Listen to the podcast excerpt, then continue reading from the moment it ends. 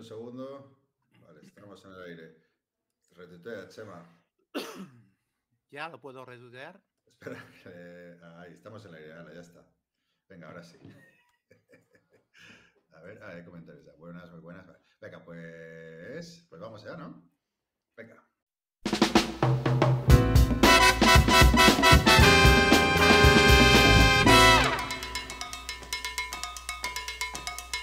Si, si, si, do, re, do, si, do, do, la, do, re, mi, re, do, si, re, do, si, la, sol, si, la.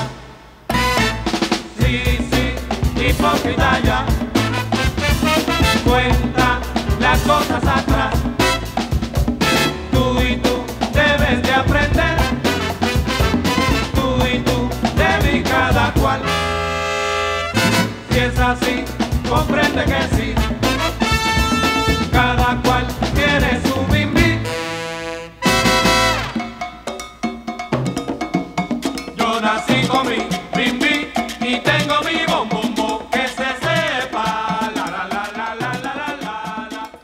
Buenas y bienvenidos al episodio número 69 de Que Rico el Mambo, un podcast donde hablamos de juegos de mesa modernos. Yo soy Gaceto y hoy, como siempre, me acompaña Chema Pamundi. Hola. ¿Qué tal, Chema? Y Roberto, ya, ya no es vecino, ya vuela, vuela solo. Bueno, cada vez te alejas más de mí, además. Sí, sí, ¿Qué sí. tal? Pues nada. Bueno, pero esto es como ya será el vecino de por siempre. Sí, Es- es- esto es como estás. Esto siempre. A mí me pasa mucho con el programa que presenta el Alsina en, en, en Onda Cero, que se llama Más de Uno, ¿no? Y esto tenía sentido cuando eran dos presentadores, pero hace muchos años que está él solo y se sigue llamando Más de Uno. ¿sabes? O Siete Vidas, que llegó un momento, ¿sabes? Que no tenía ningún sentido el título tampoco. Pues tú serás el vecino toda la vida. ¿No decía Roberto que querías hacer un, un podcast con, con- con los amigos de. ¿No? Como el, el Ah, sí, vecino sí, de- sí. Vamos a montar un podcast paralelo que vamos a ser los vecinos. Los vecinos de los Conocí podcasters. al vecino de Calino, eh, no me acuerdo qué más, pero eh, nos hicimos como un grupo de vecinos ahí, de, de los- los influencers lúdicos. Eso estaría guay, los vecinos de. Yo lo escucharía, ¿eh? Tú no, no escuchas ni tu programa. Doy fe de ello. Eso es verdad. El Chema se escucha a todos. todos eh, eh, nada más sale, se le escucha tal. Pero si es que ya lo estoy, ya lo estoy escuchando aquí en. A ver, te pierdes En la el último- a por cerveza. En el anterior, tío, has metido la música que es como si hubiera caído, ¿sabes? Del, del piso arriba. ¡Pof! De repente empieza a sonar, seguimos, a- estábamos hablando y sigue sonando, luego se corta de repente, o sea, no lo escucha, no lo escucha. Confío en ti, en que me lo digas. Pero ya, aunque cuando me lo dices ya es demasiado tarde porque Ya ya, está, hay visualización. ya, ya Y ya, Ya está publicado. Exacto, exacto. Bueno, bueno, pues nada, hoy, hoy hemos invitado a Roberto, eh, que, ya- que es la segunda vez que, que aparece en el podcast, eh, bueno, para que nos contara un poco eh, las jornadas del Club Batallador, ¿no? Y también un poco el fenómeno Blood of Clock Tower, pero antes, antes de, de- de entrar ahí en, en ese debate, eh, Chema, nos traes noticias, ¿no? Sí, hoy tengo bastantes, no sé qué ha pasado, pero hay, desde cosas que son muy tontas hasta cosas que son eh, relativamente tochas. Bueno, se han anunciado muchas novedades. Como llegan las navidades y tal, pues supongo que es, que es lo típico. eh, en español y también en juegos que van a salir en novedades en inglés y tal. Por ejemplo, el Horrified se va a publicar en español. O sea, sí, de los que más me han interesado, de lo que he visto, el Horrified, el Turing Machine, el Europa Universales está a punto de salir. El Grande, que yo no sabía que había una nueva edición Sí. del Grande. Que no, me, gráficamente no, no sé cómo, la- a mí no me acaba de gustar los colores, estos pastelitos que le han puesto. La, la antigua me parecía muy bonita. La antigua está bien, lo único la, hay varias, ¿no? Pero, la- la- pero las cajas, ¿no? Que siempre son un poco grandotas. A mí me mola que sea esta vez cuadrada, ¿no? Que encaja mejor. Eso sí. en- Eso sí, el formato es mejor. Pero la, el- a mí el dibujo del mapa, eh, que parecía un mapa antiguo, me parecía más guay que lo que han hecho ahora, con colores pastel y bordes en dorado, no me acaba de convencer, pero bueno. Y luego por fin se ha- parece que sale el Final Girl en español, que se ha anunciado a- para finales de este mes, principios de diciembre, ya de una puñetera vez. Porque ya empezamos a. todos a los que nos interesaba empezamos a tenerlo en inglés todos. O sea que, que, que se den prisa, porque claro. Yo lo tuve y lo vendí también, ya, o sea, sí, ya es como del pasado. Pero sí, sí. Luego una cosa que me ha eh, interesado... No, di, di, si querías añadir algo. No, decía Jaume Mata aquí, ha leído algún comentario, que, que no que se celebró este fin de semana la Feria de Juegos de Altea, que estuve el año pasado, que es que te- tengo una estudiante americana, no el estudiante anterior, sino una nueva, entonces tengo que darla de comer y tal, no puedo dejarla el fin de semana. Aunque luego se va el fin de semana sin avisar, pero ah, ahí está, no puedo ir. Tengo que alimentar una boca, ¿cómo suena eso? Pues alguna más, alguna novedad más interesante. Se va a sacar a la vez un juego de, de tablero y de rol, o sea, dos juegos distintos sobre Diablo, sobre el videojuego Diablo. Y lo que me ha parecido interesante de la noticia es que los tíos, llevados un poquito por la mala experiencia que hubo con el juego de Dark Souls, que todo el mundo lo puso a caer de un burro, se ve que van a estar un periodo bastante largo recogiendo feedback de los fans en plan, a ver, ¿qué mecánicas os gustaría ver en el juego que reflejasen el videojuego, tanto en el de rol como en el tablero? Y han abierto como una especie de, buzón de correo donde van a ir recibiendo las sugerencias que les haga la gente para hacer exactamente el juego que refleje lo que es el videojuego original, ¿no? Ujú. Eh, yo el Diablo este lo juego en app, ahí, sí, sí. Yo lo jugué bueno. mucho en ordenador, pero hace, no sé, 20 años, una cosa así. Me enganché mogollón. Estuve unas navidades enteras jugándolo. Por cierto, que mencionabas el grande, que se me olvidó comentar, y justo lo jugué el fin de semana pasado, que yo creo que probablemente sea el juego que más he jugado nunca. Es que me encanta, tío, pero que me sigue gustando, tío, o sea, que lo jugué, Es tío, y, y es que es brutal, tío, es que es demasiado bueno. Es buenísimo. Sí, sí, Hubo también picas, picas. Jugamos con uno, con uno ahí en las calladas, con había dos novatos, que me encanta eso, ¿no? Porque, claro, hay gente que entra más tarde y claro, todos estos juegos son juegos que a lo mejor para los que llevamos mucho tiempo se han quedado antiguos, pero que hay mucha gente que no lo conoce. Esto es como descubrir, yo qué sé, Casablanca o yo qué sé, o le llaman Body o cualquier película antigua ahí, noventera, ochentera, setentera, ¿no? Y claro, fliparon, les gustó mucho el juego, tío, que eso, eso es lo que mola. A ver si a la gente ¿no? que ha entrado más tarde le, Mm. el juego le parece obsoleto o tal y no, les flipó. No sé si habrán tocado algo de reglas en la nueva edición, pero es que yo hablo que no. de memoria por hace unos cuantos años que no lo juego. A mí me parece que, es, que no le sobra ni le falta nada, ¿no? No, Nada, no tío. sé. No creo que se haya quedado demasiado anticuado. Por aquí Fantastic Javi con polémica, es que uno de los novatos, Cacheda, era, era un, un- uno que yo lo conocí ese fin de semana, pero la liaba en todas las partidas, era un genio, era un puto genio. Y, y la típica, de la, la- ¿os acordáis de la acción de Beto? ¿no? Que, que, que Sí. pues, con, entonces la, la compró y al, y al turno siguiente jodió al, al que peor iba, que era Celacanto. Yo le incité porque iba primero, me beneficiaba, y se pilló un pique de Celacanto, pero se picó como... yo, estaba descojonado. Y el otro pobre, pero ¿qué he hecho? Bueno, yo jugaba, he usado el veto, ¿no? Claro, no, no. La vez que jugaba, ¿no? Pues usa el veto, ¿no? Y ya está. Mira, grande juego del año, estoy de acuerdo. Preguntan por aquí qué películas recomendamos de Final Girl. Pues de lo que va a salir en español, yo recomiendo las dos primeras. La de Happy Trails, que es viernes 13, básicamente, que es como el mejor escenario para aprender a jugar, porque es el más básico. Y la segunda, que no me acuerdo el nombre, pero es la que es en plan eh, pesadilla en el Street. Porque tiene una mecánica de estar despierto, estar soñando, que es muy chula. Luego tiene un rollo con el tablero de que mm, el tablero es como el barrio y entonces tú vas picando a la puerta y los vecinos no te dejan entrar y tienes que convencerles, que es muy chulo. Pero además, si te compras esas dos y mezclas el asesino de Happy Trails con el tablero de la otra, tienes eh, la noche de Halloween. Entonces es como un 3x2 que mola bastante. Yo creo que son los dos mejores. Puedes mezclar lo que quieras en ese juego. Sí, puedes mezclar la Final Girl que quieras con el tablero que quieras con el, con el asesino que quieras. Y algunas combinaciones son muy locas. Por ejemplo, meter a alguien en, en la cabaña de, de los otros y tal.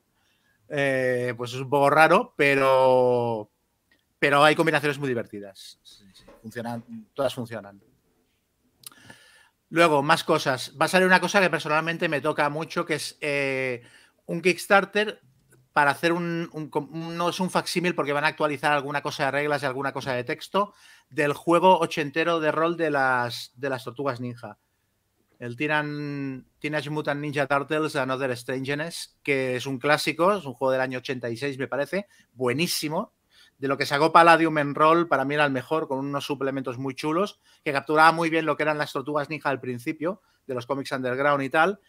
Y lo van a hacer exactamente igual. Creo que van a mejorar algunos dibujos, van a corregir algunas reglas porque había como algunas taras de desviaciones sexuales y cosas que hoy es de, eh, es de mal arreglo ponerlas porque, porque bueno, en los 80 pues había una mentalidad un poco cerrada al respecto y entonces esto lo van a retocar un poco, pero el juego va a ser el mismo. Y esto a mí me gustaba mucho ese juego.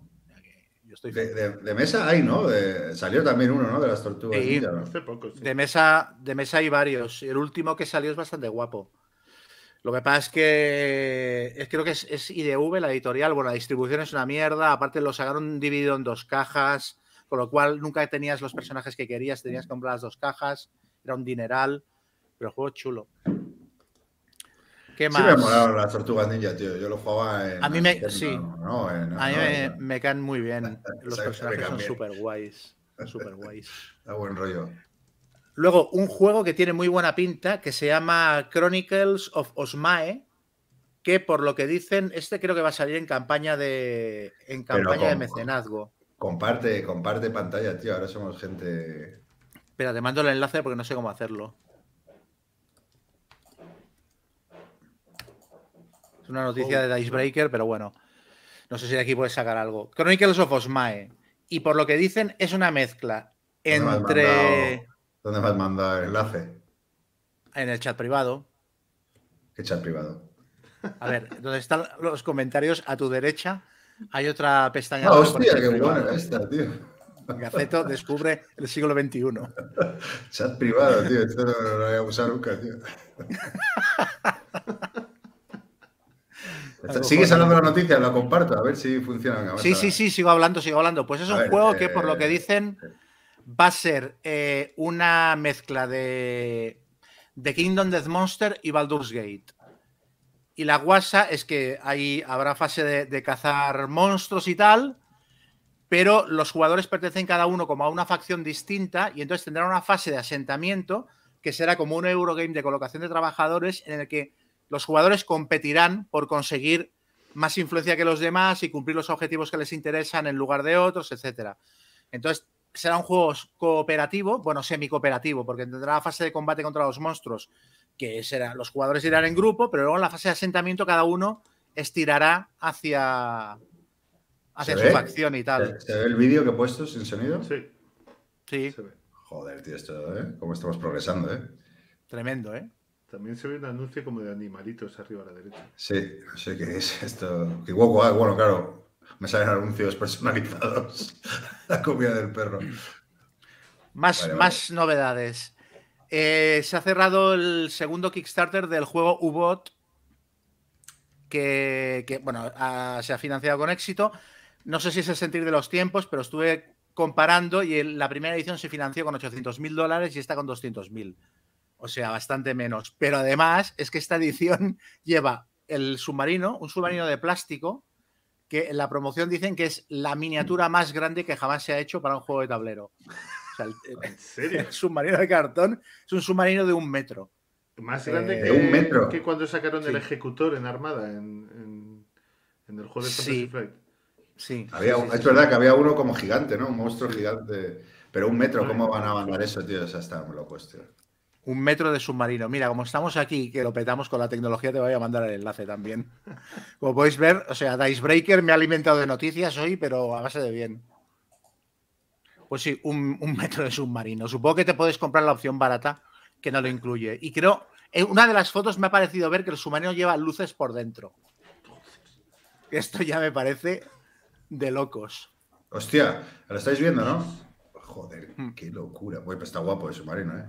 I mean. este está muy guapo, tío. ¿Cuánto vale con el submarino? Claro, a ver. Pues no lo he mirado. No sé, no sé qué precio tendrá. ¿Alguien- ¿Alguno de vosotros jugó al, al U-Bot? Yo es que no lo llegué a jugar. Me Yo me desinflé. Yo, yo estuve en la campaña de Kickstarter all-in y me, y me desinflé con la misma velocidad porque me dio miedo. Y la gente que lo ha jugado luego me ha dicho que mucho lío para lo que es el juego. Sí, ¿no? Amarillo lo jugó, me contó, que me acuerdo que fue una. Lo hicieron como en un, un club náutico, una movida, un museo náutico en Barcelona y se hizo una presentación y también me dijo que muy chocho. Tío, al final. 100 Mira, la libras edición- vale, vale Sí, el, el submarino suelto vale 100 libras. Y la edición all-in con el submarino, 160 libras. Joder. Unos 200 dólares, ¿no? Más o Ahí menos. se desmonta. Claro, pues Ujú. se va a meter eso. Joder. Muy tremendo. que, eh, ya te digo. Para eso, no, mejor un Captain Sonar, Captain Sonar y ya está. Más baratico. Sí, casi que sí. Y las demás noticias que tengo son, son, no son novedades, son comentarios de cosas que me han parecido curiosas.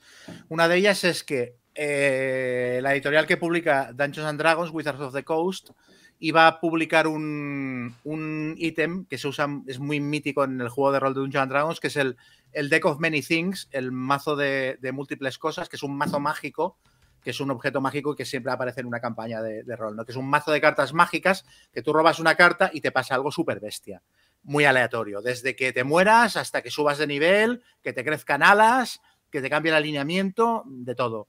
Y esto siempre ha sido un objeto como muy mítico dentro del juego y, la- iban a publicar el mazo en físico con unas cartas súper curradas, con ilustraciones y tal.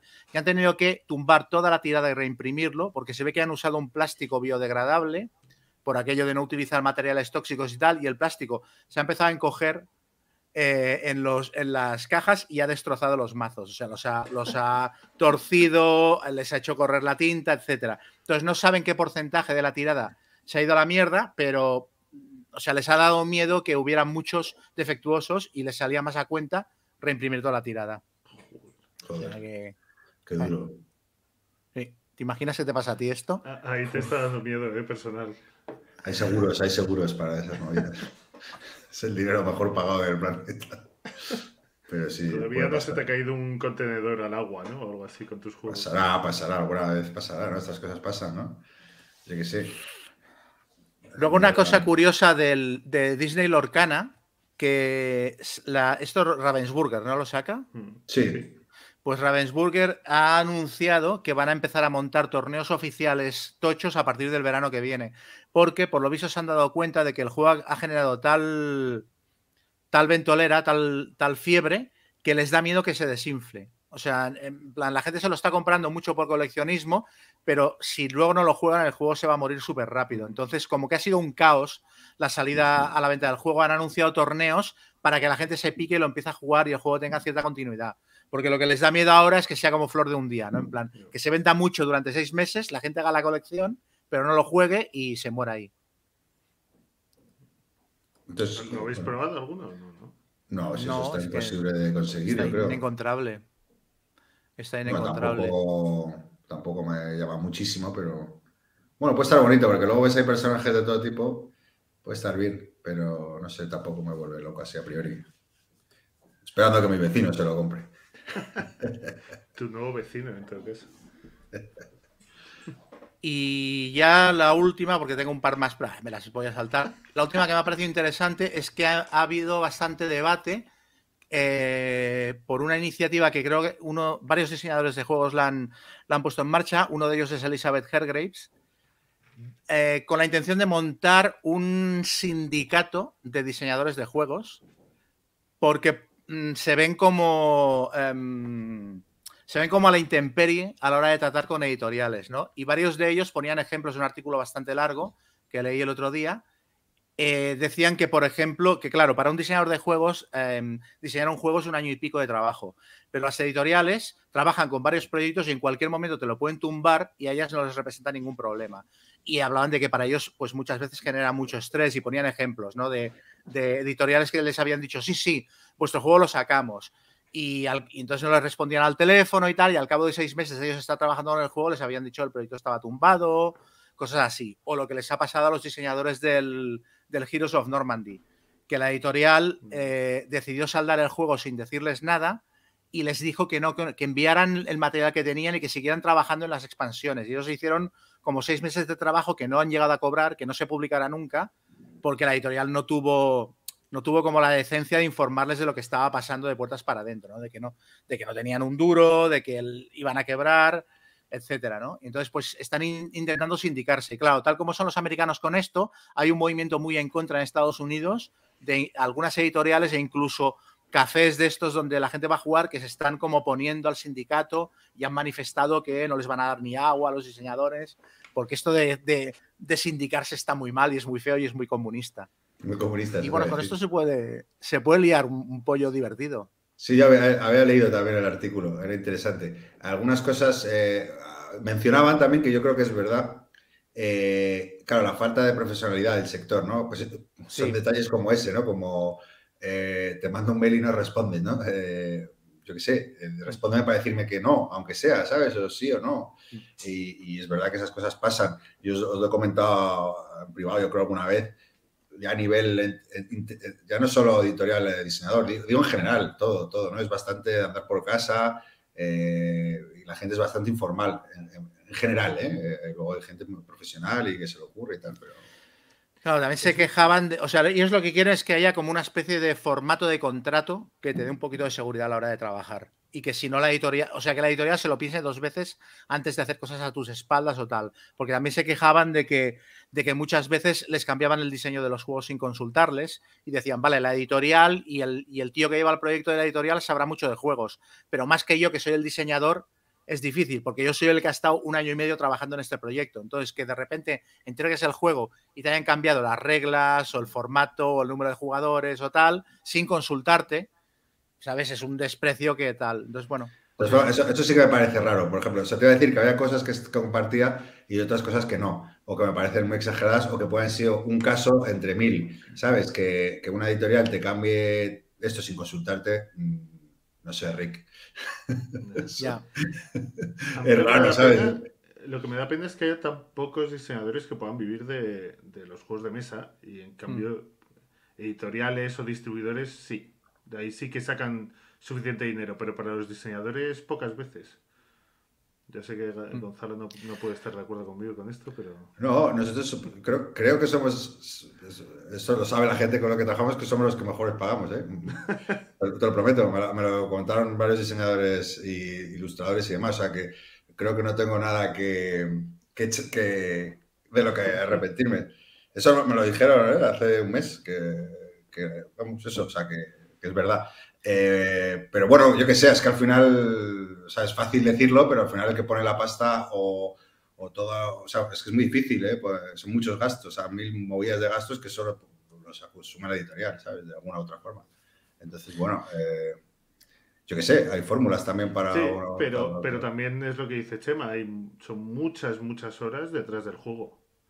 Sí, pero no bueno, sé. pero no, eso no pasa solo en los juegos de mesa. Tú preguntaré a un ilustrador de cómics. Ya, ya, igual. O, sea, mm. o a un escritor también, ¿sabes? Eh, al final, claro, los mí... que ganan pasta, pues los que son los que tienen éxito. Eh, pero es, es, la misma crítica que le pongo, ¿eh? Al, sí. Bueno, pero me ha llamado la, la atención descubrir que hay, por lo visto, por lo que dicen ellos, que hay tantos diseñadores que se quedan un poco con el culo al aire y con un proyecto a medio hacer después de haber estado un año trabajando en él, ¿no? Porque muy, había, decían que había muchos casos de he estado desarrollando este juego y no me decían, no me decían nada, y luego al final han tumbado el proyecto y yo me he quedado con un juego a medio diseñar que no tengo los medios para terminarlo porque no le puedo dedicar medio año más sin cobrarlo y tampoco lo puedo llevar a otra editorial porque es un proyecto como muy a medida de esta otra y tal, ¿no?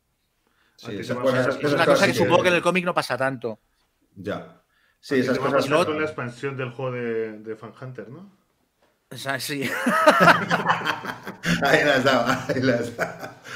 Pero sí que es verdad que ahí, ahí, claro, no es algo que esté escrito, pero claro, tú, por ejemplo, mira, en el caso, yo estoy hablando con un autor español que no hay nada escrito y llevamos hablando de un juego seis meses, seis meses intercambiando y tal. Y yo le he dicho, oye, tenemos que firmar un contrato o lo que sea, porque yo, yo lo, lo, lo, editaré, pero, ah, bueno, ya, o sea, me refiero a que hay mucha informalidad y que a veces, pero claro, a veces imagínate que luego se tuercen las cosas, no es como uno creía y como no tienes nada firmado, y claro, pues ahí tienen razón los diseñadores, ¿no? Porque es este tío, si estoy trabajando varios meses contigo, aunque no haya nada formalmente escrito, entonces, bueno, también ahí tienen que estar listos todas las partes, ¿no? De cubrirse las espaldas, ¿no? Pero vamos, también no me resultó haya... curioso otro ejemplo que ponían de que habían llevado un proyecto a una editorial que les había dicho, sí, sí, tirad con esto, nos gusta mucho el juego, pero luego la editorial se había desentendido y les había traspasado a ellos también toda la, la parte de tomar decisiones de producción. ¿Sabes? Entonces ellos se tenían que encargar como de hablar con, el, con la distribuidora, con el que hace los meeples y estaban como súper nerviosos porque decían, es que nosotros este trabajo no sabemos hacerlo. ¿sabes? Pero tenían que aportar ellos, incluso los playtesters, tal, ¿no? Y decían que había sido una experiencia muy estresante porque la editorial era en plan, nosotros publicamos el juego, pero, pero todo lo demás no os ayudamos en nada, ¿no? Mira, pregunta por aquí Alex que, que- que- igual, claro, dice, igual el, el juego que les presentaron tenía buenas ideas, pero no, no lo remató bien. O, eh, ¿o qué firmas si el juego no satisface a una o a las otras partes, ¿no? No, a lo mejor un, un preacuerdo de que, oye, si no llegamos eso a un entendimiento, pues, mm, yo qué sé, se te, se te paga una, una cifra, no sé, ¿sabes? Para, para compensar esos meses que hemos estado ahí, pero claro, bueno, que cubra al final to- todos los posibles casos, ¿no? Porque claro, en el fondo, cuando empiezas un proyecto así, todo el mundo tiene ilusión en que salga adelante, pero puede pasar que se tuerza, claro. Si algún tipo de contrato por plazos o algo así, ¿no? Claro, claro, oye, pues sí, joder, ahí estaría, estarías muy jodido. No, yo estoy, estoy tieso si me hacen esto. Pero yo no me quejo nunca de la editorial, o sea que. Vamos, nada más faltaría que me quejara, o sea. Bueno, a, a mí, a mí me parece bien ¿eh? que, que se organicen y que, haya, y que haya un marco, ¿no? Un marco donde todo el mundo se sienta a gusto y, y bueno, que pues eso, que se ocurren estas cosas, ¿no? Que lleva seis, seis meses y ya, pues me podrían pagar algo, ¿no? Algo, pues estaría Claro. bien.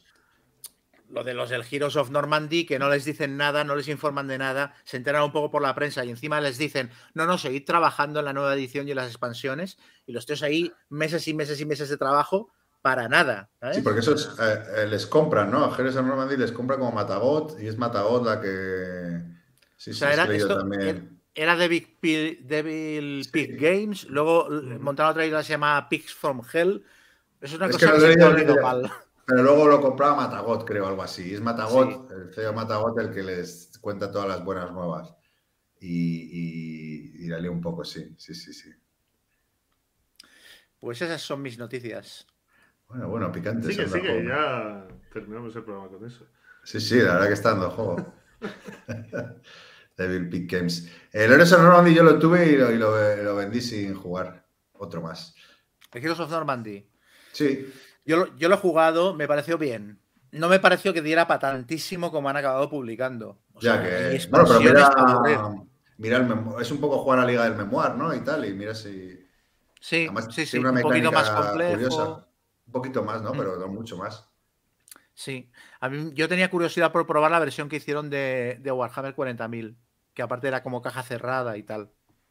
Mira, en, en Batalladores vi una mesa gigantesca con el Vi fotos. Vi fotos. Un escenario, creo que era de, de- el desembarco de Normandía, pero no, no. Pero una cosa Qué enorme. guapo. Bueno, pues que nos explique un poquito, ¿no? De, de batalladores.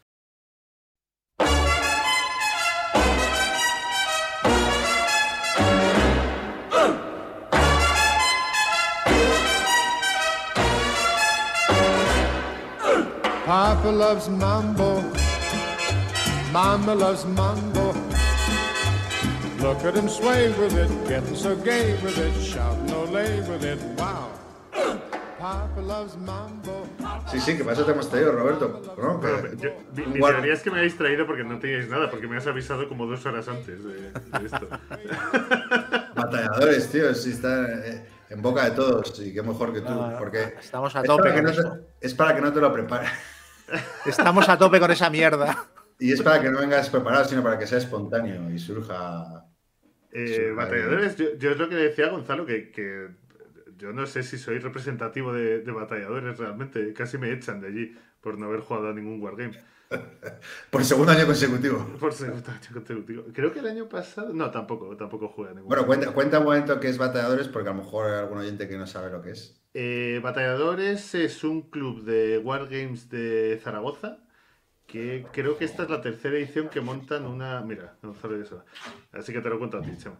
Ah, Que es la tercera vez que montan una convención de juegos. La primera creo que fue algo muy pequeño antes del COVID. Y el año pasado ya montaron algo grande en un hotel. Bueno, tú estuviste en el campamento Barton. Sí, sí, sí, el mismo sitio. No sabía que solo llevaban tres ediciones. Sí, sí, sí. Eh, pero creo que la, eso, la primera creo que fue muy pequeñita. Y, y la del año pasado, si no recuerdo mal, creo que eran 200 personas y este año han sido 300. Que estaban todos los salones del hotel cogidos. Hostia. todos. Sí. O sea, era más grande que, que el campamento Barton. Sí, sí, sí, sí. Era mucho más grande. De hecho, creo que los del campamento tampoco querían hacerlo tan grande, porque se... Fue un- A mí no me pareció mal, pero es verdad que, que no te enterabas tan bien de lo que estaba jugando todo el mundo, porque para darte una vuelta entera por el por todos los salones que había, estabas un buen rato. Y perdías salas. De hecho, eh, hubo un momento que descubrimos una sala nueva, que había unos cuatro matados ahí jugando a cosas, y luego ya se llenó.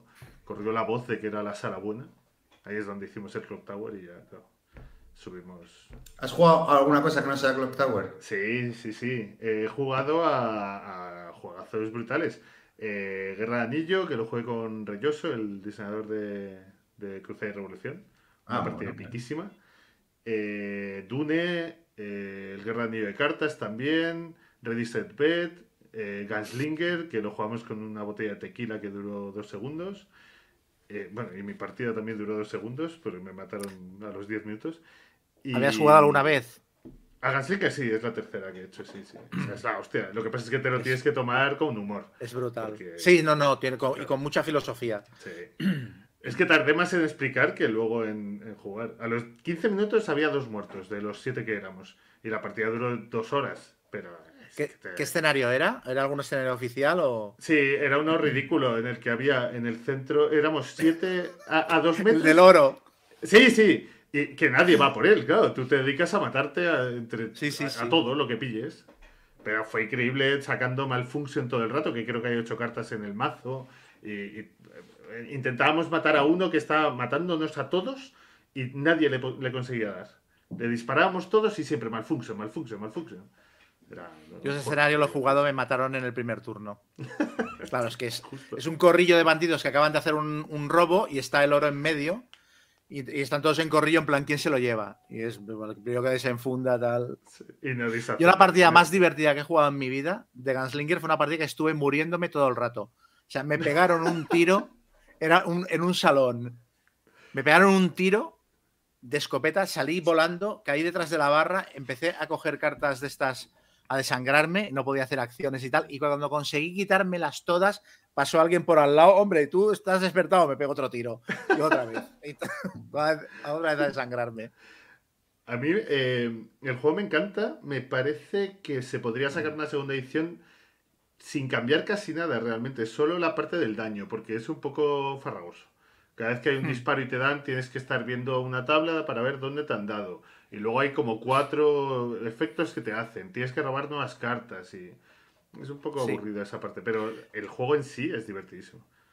Es curioso que este juego, a mí me pasa esto con este y con el y con el Circus Maximus. O sea, no entiendo que no se hayan hecho ediciones renovadas, porque todo lo que ha salido parecido no, no es tan bueno como estos dos No. juegos. O sea, juego de cuadrigas así complejo y tal. Circus Maximus nos sacó una Dice Tree Games. Me quiere sonar que sacaron uno. No sé si es. No lo, Mira, no lo sé. pero- no me suena, pero bueno, podría ser, ¿eh? Podría ser. Pero vamos. Yo sigo teniendo mi copia del año 80 con celo, la caja hecha una mierda. Ah, no, sacaron a B César. Que no sé si. A lo mejor es algo parecido. Pero lo del el Gunslinger es que es sorprendente porque no hay nada realmente como eso. No. y, y que funcione también. Esto eh, lo, hemos instaurado como un- una cosa que vamos a hacer en todos los batalladores, coger un juego antiguo con su alcohol específico, que el año pasado fue el Kremlin con vodka, que fue Hombre. también. sí. Y para el año que viene vamos a echar un junta con Ron. Ya, lo- ya lo tenemos ahí. Tío. A ver si Bueno. me dejan ir. Que el Ready Set lo jugaste con la app o con narrador. Que dice aquí No, Fantasy con- Javi. con que- Fue eh, con no, el digo, de los abuelos. Es que eh, la verdad que yo, yo solo había jugado con app y jugué una con Celacanto de, de- ¿no? Y la verdad Sí. que es la leche. pues, o sea, estuvo como 30 minutos. Isbal 14, es la polla. O sea, ser narrador es una puta locura. o sea, es como, como un comentarista de, ¿no? de fútbol, pero bueno, ¿no? Digo, porque no puedes parar de ni un segundo de descanso, es la hostia. Chema, ¿tú sabes qué va a hacer David con eso? Sí, lo ¿Con, con qué? Con lo de la app. Sí, lo saca, lo Ah, saca. Sí, sí, yo lo, sí lo anunciaron. eh. Yo sé que la van a traducir, pero ¿quién va Sí, a un narrativos? influencer de estos nuevos. Un influencer. Eh, Espérate, si Pero lo que van a hacer es traducir la, aplicación que ya existe. ¿no? Sí, pero lo que no, van a hacer no, es no. traducir. Sí, claro, lo traducen y, y lo comenta una- un, un chico, un chico. Un chico. Vale, pero lo que quiero decir es una versión española hago- de una aplicación que ya existe para el juego Sí. original. No es que la vaya, no es que la vayan a hacer de cero. No creo, No, pero claro, no, tienen que meter el texto, eh, la, la voz de. Claro. eh, Vale, vale, vale. eh, no me acuerdo. Owen Rules. Este, Ah, este, Owen Owen Rules. Rules. Owen Rules, que lo conocí hace poco además. Pues él va a ser el que lo. Oye, el, que- el último juego que he jugado, eh, Gonzalo, que es el que quieres que hable de él, es el Batalla de Versalles. Que era el, el más wargame realmente de todos. Claro, exacto. ¿Y qué Batalla tal? en el título ya. Nada, muy bien, estuve enseñándoselo a la gente y parece que hubo interés. Los guargameros picaron. Sí, sí, sí. Una venta al menos te he conseguido. Joder. Al menos una. Muy bien, muy Luego bien. espero que me pagues con algo. No, va, va para los diseñadores todo. para que no monte el sindicato. Me parece justo. Muy bien. Bueno, tema Block Tower, ¿qué? Bueno, he de decir. Tower no, Blood on the Clock Tower. He de decir, he de decir. Que te has vendido ya, ¿eh? Me he vendido, ya me ha captado. Y claro, ya, para los oyentes, para que- hacer un rewind y que recuerden, eh, hablé del juego y no me entusiasmó. Pero claro, la razón ya la he averiguado, porque el, el máster fue Roberto y, y la jugué con Chema. Entonces, eh, ya. Eliminaos esos dos factores. Exacto, exacto. La, la parte de que estuviera toda la partida con el móvil, esa la, la ignora. Eso estuve no, con el no fue móvil. el problema. Nada, nada. Entonces he estado este fin de semana, en la, el fin de semana pasado, Caralladas, ahí con un grupo de amigos ahí en Galicia. Y claro, había un buen máster, eh, Javi, que tú lo conoces, ¿no, Roberto? Sí, sí, sí. Joven, con nuevas ideas frescas, no como tú, que ya estás muy, muy a perder. Y claro, ahí me captó, me captó y la verdad que... Yo, eh, yo creo que puede ser otra cosa. ¿Cuánto habías bebido en esas partidas? Bueno, iba bien, bastante tocado, sí. Pero no, a ver, eh, la movida es, yo, yo es lo que dije, eh, eh, me mantengo en lo que dije la otra vez. Es un juego que, que es difícil, tiene difícil entrada, porque, claro, eran muchos roles, tío, memorizarlo. Entonces, claro, yo me acordaba algo de la primera partida y ya jo, repitiendo esos roles, claro, la, la primera, segunda, y dices, hostia, ya empiezo a entender cómo funciona este, ya puedo, ¿sabes? Ya puedes maniobrar un poco, pero es que la primera estás muy perdido, o sea, eso sí que creo que es así. Y, No y es claro, un party y hay, hay gente que se lo que entra pensando que se va a encontrar un Secret Hitler o algo así. y Bueno, así entré yo, claro. eh, y- No es un juego de tras te llamas nazi un poco y ya está. Javi.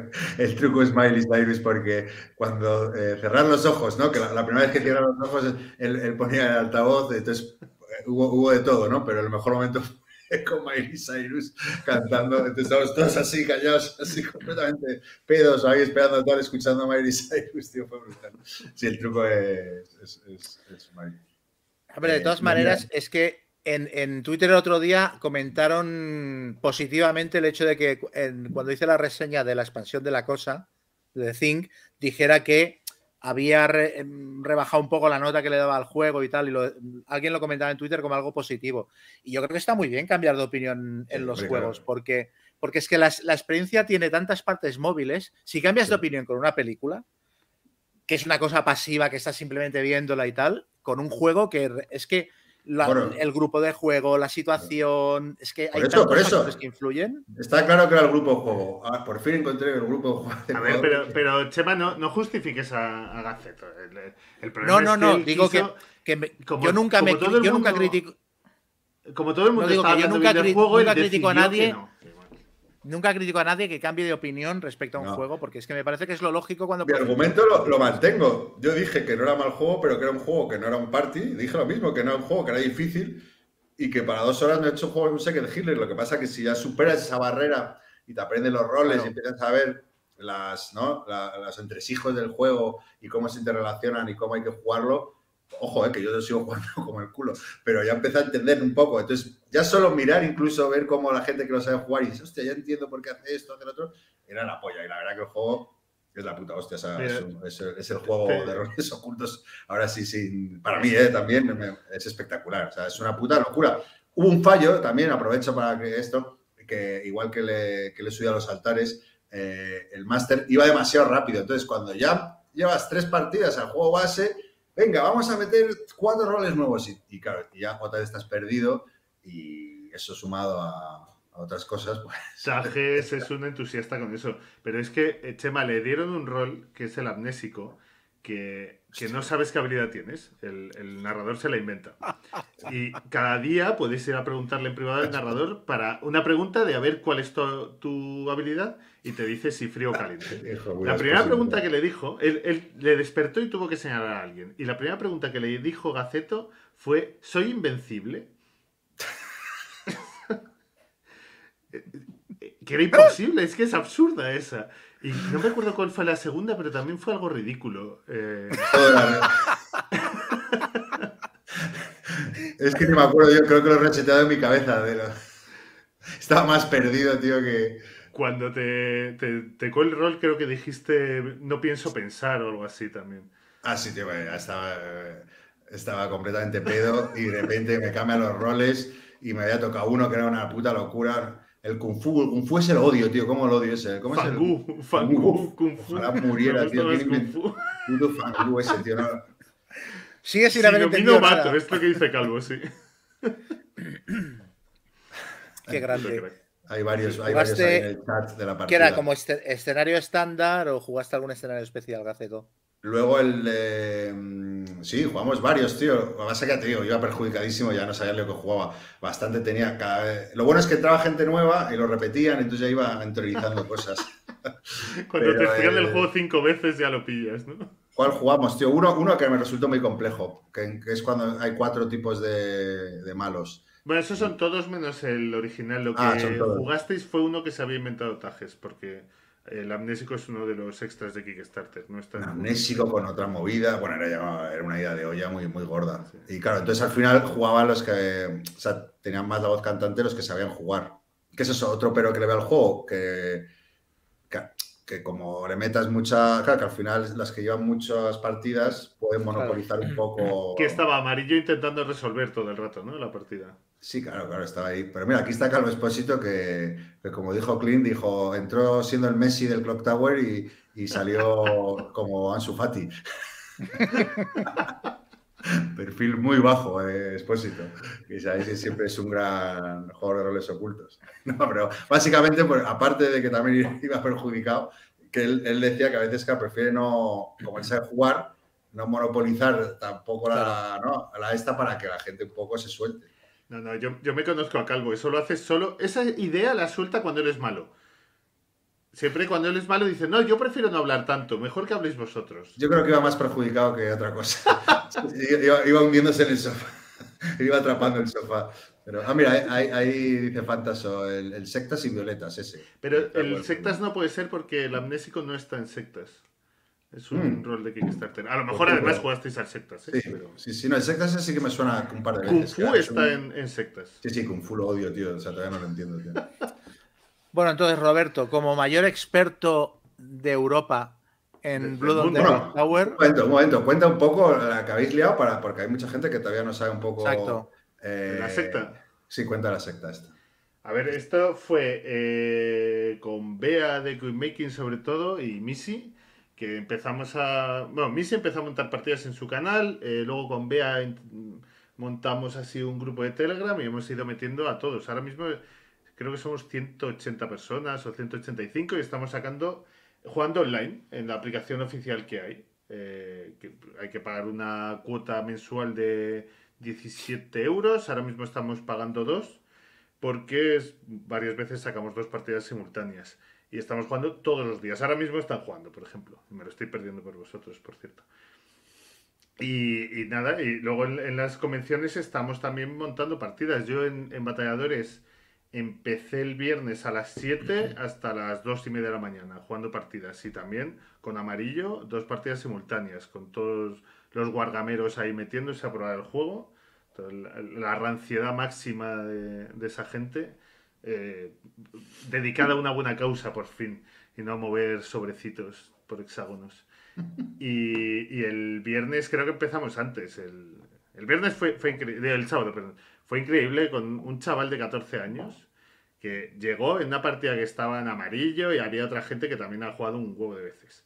El chaval no sabía jugar. Le explicamos el juego 14 años, ¿eh? Le tocó el demonio. Nada más empezar se inventó un bluff que se comieron todos. Dijo, yo soy el recluso, tal, por eso justifica. Sabía las reglas perfectamente. Empezó a inventarse otras cosas. eh, amarillo y todos estos estaban perdidísimos. Les ganó, por supuesto, porque les hizo el lío. Y se bajó al hall a tocar el piano.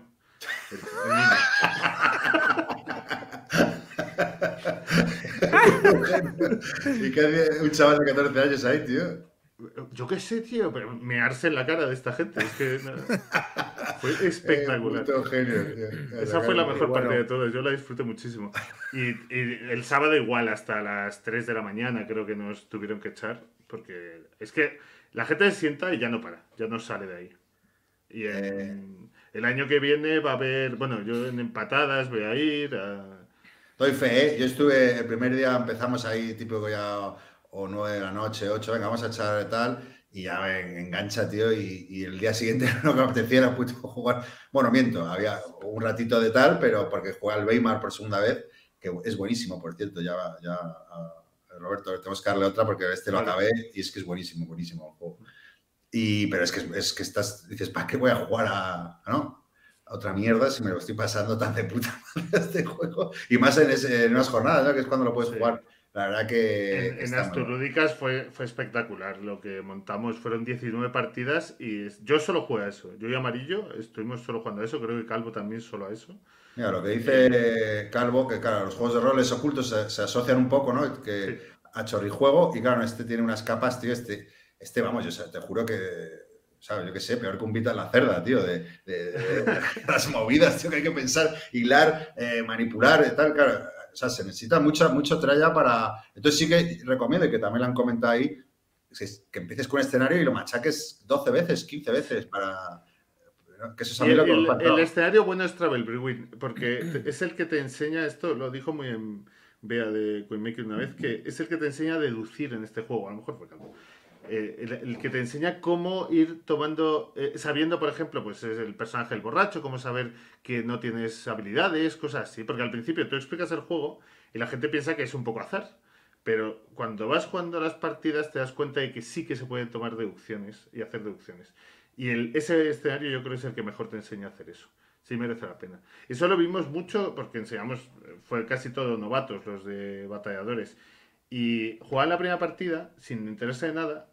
Y cuando terminaba yo siempre explico lo que ha pasado en la partida, quiénes son los roles y decisiones que he tomado. Y, y se quedaban porque querían una segunda partida porque ya entendían un poco. Y- Claro, y, se les sabiendo veía- Sí, justo. Claro. Está muy bien. Lo- Luego hay una cosa del juego que también eh, Fantastic Javi debatió y que creo que tiene razón, pero bueno, es cómo te lo tomes, ¿no? Pero que, que es verdad, que el juego no... mm, eh, ¿Cómo explicarlo? Como... eh, no tiene una solución, o sea, nunca puedes llegar a una conclusión cierta, que al final te la juegas un poco al 50%, ¿no? Bueno, es una forma de hablar. Hay Pero- dos cosas que yo, yo eh, se lo decía a todo el mundo. Eh, el juego no tiene casi nada de información 100% veraz, solo Eso tiene una cosa en el escenario básico, solo hay una cosa que es la Virgen, que es lo único que, que no hay duda de que es ese rol. Pero esto lo, lo busca el juego apuesta, el diseño. Y la otra es que el narrador toma decisiones. Si alguna de esas dos cosas es un problema para alguien, el juego no le va a gustar tanto. Para mí no es un problema, a mí me encanta porque tiene, eh, no puedes tomar decisiones 100% veraz de información y tienes que leer a la gente. Tienes que saber si te están mintiendo o no. Esa parte la tiene el juego y, y la tienes. ¿Es un 50%? Sí, pero tienes que ir pensando qué ha dicho durante la partida, si ha ido cambiando de opinión justamente porque le interesaba, si cómo votaba, ese tipo de cosas. Sí, Y normalmente te equivocas y ya está, ¿eh? no pasa nada. Te Dice por un aquí niño de eso que- 14 años y te gana. que tienes que hacer un salto de fe en algún momento. Sí. Pero bueno, que es verdad que al final, ¿qué, qué es lo que importa? El camino, ¿no? Todo lo que has recorrido y que si al final está entre una tesis u otra, como nunca vas a saber, no tienes una certeza mecánica o algo para saber, él tiene razón. Pues, ¿qué más da? Pero lo que importa es lo divertido y lo bien que te has pasado manipulando o engañando o que te han manipulado, te las has y, o entendiendo simplemente la sinergia. Ojo, me pareció muy interesante, como no me entraba ni a la mitad, hubo alguna que me quedaba un poco observando y solo observar es la polla, tío. Eh, y, y una que no jugué observando detrás, sabiendo los roles de cada uno y todo tal, y ya conociendo a alguno, también es muy divertido. Y, y aquí un, o sea, creo que también el, el- el papel de máster tiene, tiene que ser la. Yo jamás podría hacer de máster, ¿eh? pero me encanta, me gusta. claro, más. pero tiene que ser muy guapo, pero es, es exigente también, ¿eh? Muy exigente. Sí, Porque yo- tienes que yo- estar atento a todo lo que está ocurriendo. Yo he dirigido creo que ya 90 partidas y jugadas unas 65 o algo así, pero es que me quedo con lo de dirigir. Me parece la hostia. Yo- lo, lo yo que dice creo que- Calvo, Si me lo comprara, acabaría dirigiendo siempre, creo yo. No, hablé con Amarillo para ir un día a Barcelona y organizar una. Ah, guay, A perfecto. ver si lo hacemos. Tour, la secta va de tour ya. O sea, Sí, sí, yo, yo, vamos, Necesitáis fondos, necesitáis fondos, ¿no? Eh, lo, lo que dice es verdad, en, en las partidas online tú puedes entrar como espectador y hay mucha gente siempre viendo las partidas. Yo No, es que sí, eh, es, es interesante por ver cómo, ¿no? cómo la gente se monta. A mí me sorprendía, había gente, bueno, había gente con mucha experiencia, ¿no? Y con, con pelos en los huevos ahí que sabe. Y, era muy divertido ver cómo. Y luego ves patrones también, ¿no? De los sospechosos habituales, pero la verdad que me alegro, me alegro de haberle dado otra oportunidad eh, porque. Porque es, es la polla. O sea, la verdad. Espero que te apuntes a una antes de irte de, de Or- Madrid. Sí, o sea, física sí, online me da más pereza. Pero, No, pero física. pero online también me está picando, ya tengo ganas. La verdad que me me, me han entrado ganas de jugar. En diciembre, en el puente que estás todavía aquí, intentamos montar una, ¿vale? A ver qué tal. Guay. Lo que dice Calvo a mí me parece lo más espectacular, que eh, es el juego que más eh, explosión he visto yo en, en el tiempo que llevo jugando. Mm. Yo, yo nunca había visto un juego que se hable tanto de él. Hasta el punto de que somos unos pesados, ¿eh? eso es totalmente cierto. Está poniendo Pero es que- Javi, otro, otro diálogo de la partida. Terrorífico. Oye, en, en lo que te preguntaba antes, entonces, habiendo jugado tantas partidas y siendo un poco el que lo o sea, tú eres un poco el que lo ha introducido, o sea, el venenillo lo lleva la gente porque tú has estado haciendo proselitismo, difundiendo la palabra. Entonces tú, después de tantos meses, tantas partidas, etcétera, eh, a nivel de haber profundizado en el juego, ¿qué cosas has descubierto que te hayan sorprendido, que no te esperabas o que no hubieras podido analizar porque te diste cuenta de que hacía falta mucho juego para verlas? A ver, es que hay, hay sobre todo roles y hay, hay mecánicas que yo creo que no habéis visto todas. Bueno, a lo mejor sí, lo de la locura y cosas así, que es con el tiempo como. Perdona, yo dormía en la misma habitación que Amarillo, que está completamente trillado y obsesionado, pero mal, de, de encerrarle en una casa y, oye, tío, eh, estate sin probar esta mierda durante cinco días y que todas las putas mañanas, hostia, y el, el rol del cura o el rol del no sé qué. Y, tío, oye, pero ¿cuántos putos roles tiene este juego, tío? Si es que solo, solo hablaba de roles nuevos y nuevo tal. El títere, ese quiero probarlo, el títere. el marioneta. la La marioneta, ese me pareció la polla. Perdona, que te pero... pero no, pero justo es, es lo que más me ha sorprendido a mí. Hay 160 roles, creo, ahora mismo.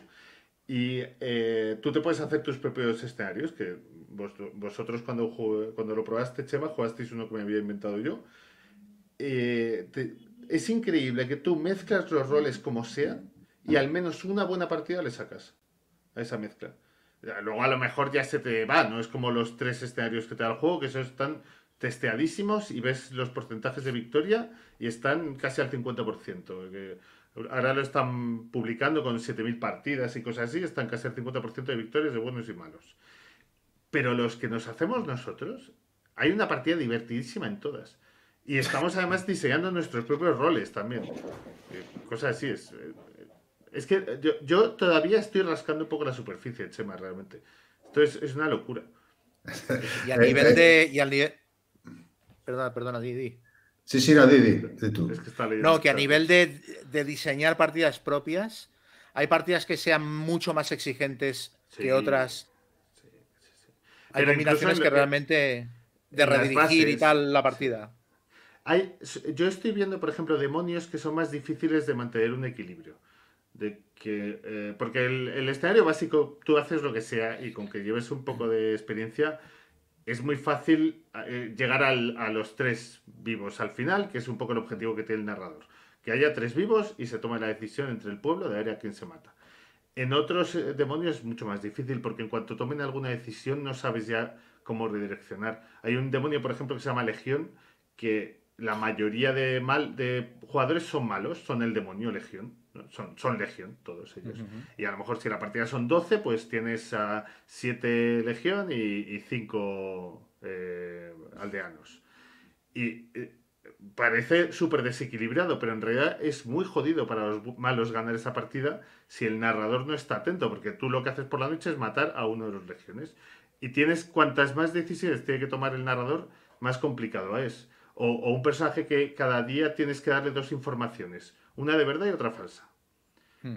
Como no estés muy atento a la partida, es que se te puede ir por todos lados. Claro. Que a lo mejor le das algo que es demasiado obvio y ya entiende todo y muy complicado eso, sí. Y eso con, Ah. con- con partidas, con horas y horas y horas. Un una- un- un- es que fue brutal. Un momento que estoy yo solo con y Javi y me dice él, oye, pues bueno, ya sabes que soy que yo soy bueno, ¿no? ¿Y, y tú quién eres? Y yo, yo soy la lavandera. Y me dice, pero tío, que ya te he dicho que la lavandera soy yo. Y le digo yo, hostia, yo, ¿y yo quién coño soy, tío? y nos empezamos a partir de risa, tío. Eh, y, bueno, un ataque de risa, tío. Yo Un personaje nuevo que es el Gaceto. El gaceto, lo tengo que diseñar, sí, sí. Hablando de personajes nuevos, eh, Roberto, eh, has creado uno, has creado un, un- un escenario con la gente que lo jugáis mucho, ¿no? Sí, Como que a cada uno le has dado un poder, un poco de forma de jugar, ¿no? O sea, he creado, eh, sí, he creado en la secta a, la gente con la que más juego, sí. Pero los efectos de la gente con la que más juegas son efectos de otros roles o son inventados? No, no, no, inventado todo y están basados un poco en su forma de jugar o, o cosas que les hayan pasado en las partidas. Solo lo hemos probado una vez, eh, obviamente eso no funciona, está- hay personajes descompensadísimos. Amarillo, por ejemplo, está rotísimo, es absurdo lo, lo bueno que lo hice. Eh, mira que jode, además, amarillo, pero eh, nos reímos muchísimo cada vez a Calvo diciendo, no, no, no, yo no soy Calvo, yo soy Adri, no sé qué, tal.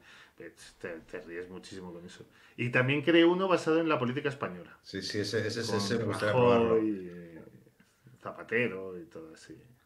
¿Y se lo has probado o no? ¿Lo has jugado? No, todavía no, todavía no, todavía no. No Yo sí me lo pruebo, ¿eh? Pero fallará por todos lados. ¿eh? Bueno, Pero ya somos de la secta, ya somos de la, ya todos nos da igual. ya no podemos criticar. Muy bien, pues eh, bueno, pues eh, poco Muy batallador. bien, la, y- la- la charla de batalladores muy bien, ¿no? Sí, Igual, muy, muy completa. Bueno, tú en, en Caralladas, ¿qué más jugaste, Gaceto? Porque dicen por aquí que también jugaste algún euro y tal. Sí, sí, estuve, tuve una tarde de euros, jugué al Bora Bora que no había jugado, eh, eh, de Stefan Fell, eh, que me, me gustó mucho. Y, y, tío, es. Eh, gané, tío, es que, que gane ya un euro medio duro con gente que, que- que es jugona además, tío. Y yo, tío, además ya sabes cómo soy yo de mal ganador, que, que lo restriego, ¿no?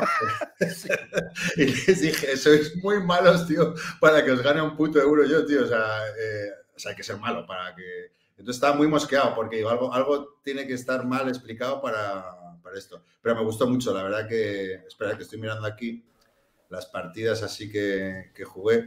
Ah, probé también el. Bueno, pero eso fue con, eso fue con Roberto antes de ir, el, el 1902 Melies, que ya haré Ah, reseña porque, porque me gustó. Bueno, el de Weimar, jugamos una partida completa eh, y nos duró tres horas, tres horas y cuartos, se acabó en el tercer turno. Ah, y vale. es que el juego es muy propenso a que se acabe antes. Eso lo, lo- lo dijo Matías Kramer en- antes de publicar el juego, ¿no? Que, que casi seguro, bueno, casi seguro, depende cómo sean las circunstancias, pero bueno, eh, además que cam- cambia mucho, lo que me mola es que cambia mucho de turno a turno, o sea que produce, se producen cambios rápidamente, ¿no? Entonces, en ese sentido es un juego que, que mola un huevo porque no es que los cambios vayan, ah, estos van muy fuertes, nos va a costar mucho cambiar, sino que puede cambiar la situación rápidamente. Y la verdad que me, me encantó. Estoy deseando jugar otra tercera ahí para. Pero, ¿crees que si hubiera durado hasta el sexto habrían sido seis horas? No, no, ni, ni de coña. No, no. eh, no, no, a ver, porque era la primera partida para, para dos personas de las cuatro. Entonces, alguna cosa y tal, pero fluyó bastante bien. Pero bueno, ya sabes, hay jornadas que viene gente, que no sé qué, que te tomas cerveza y tal, pero vamos. Luego probé, la, eh, bueno, jugué otra la Choir, eh, que sale una reedición este año, eh, clásico así económico, que da muy mal, pero que la verdad que sí está guay. Al Bus también, que lo había jugado contigo, Roberto. Sí. Sí, sí, jugué bastantes ahí. Ah, luego eh, Celacando se trajo ahí alguna ah, cosa antigua. Bueno, aparte de la Choir, no sé si es el Full Throttle, uno que me gustó, pero no me acuerdo aquí el nombre, como los cambian los nombres. Jugamos un, un Tourmaster que también dio momentos épicos. Eh, la verdad que sí, a ver, ¿y qué más por aquí? Sí, bueno, eso sí un poco. Y Clock Tower, tío, no me acuerdo más, tío, sabes que mi memoria no da para mucho más. Pero nada, muy bien, muy bien. La verdad que, estas jornadas ahí, bueno, luego en Galicia, tío, que te lo pasas de un caserío de puta madre, comes de puta madre, y soy muy fan de los gallegos, son todos de puta madre. Los he descubierto tarde, pero me caen muy bien. No, no conocía a muchos, la verdad, pero, pero lo hemos pasado muy bien. La verdad que molan mucho las jornadas con gente que te cae bien.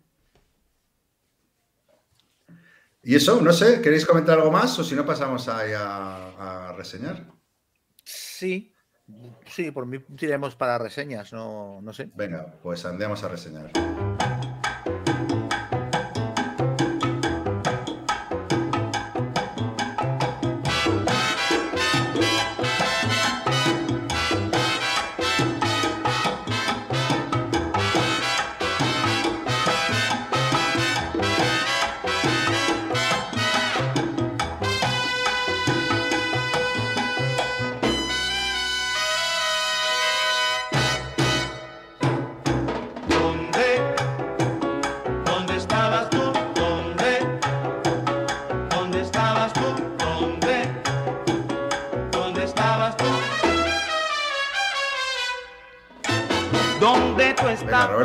Invitado, no, no sé si te ha avisado que tenías que reseñar algo, pero bueno, ya sabes, no te ha avisado. Empieza tú mejor y déjame pensar un poco. Sí, venga, pues voy a, voy a- voy a jugar, a- voy a reseñar uno que creo que hemos jugado juntos, o si no, o que es el Spots, ¿es su, ¿os suena? No. ¿Chema? Mm, no. Bueno, pues Lo Spots. jugaste con primita. Ah, sí, el juego con, con Carlos. Pues es un juego diseñado por eh, Alex Hegg y Justin Vickers, que son los diseñadores de Wavelength. O sea, longitud de onda, Chema, que a los dos nos gustó Ujú. mucho. Y Monikers. Y también otro diseñador que se llama John Perry, que es el diseñador de Erland and Sea, que también es un juego de cartas que a mí también me gustó. Y, y básicamente es un juego, es un push your luck, o sea, tirar dados. Tú tiras dados para completar cartas de perros. No es un juego de perritos. Eh, cada perrito tiene como spots son como lunares, ¿no? O manchas, ¿no? Parecen todos los perritos como dálmatas, pero no son dálmatas. Eh, entonces tú tienes como huecos en cada carta, pues un, hue- un hueco con un dado de 2, de 3 y de 5, o de dos dados, o de tres dados, ¿vale? Y básicamente tú tiras dados y con esa tirada tienes que colocar los dados en cada perrito. Y el primer jugador que, que consigue completar seis cartas de perro gana la partida, ¿no?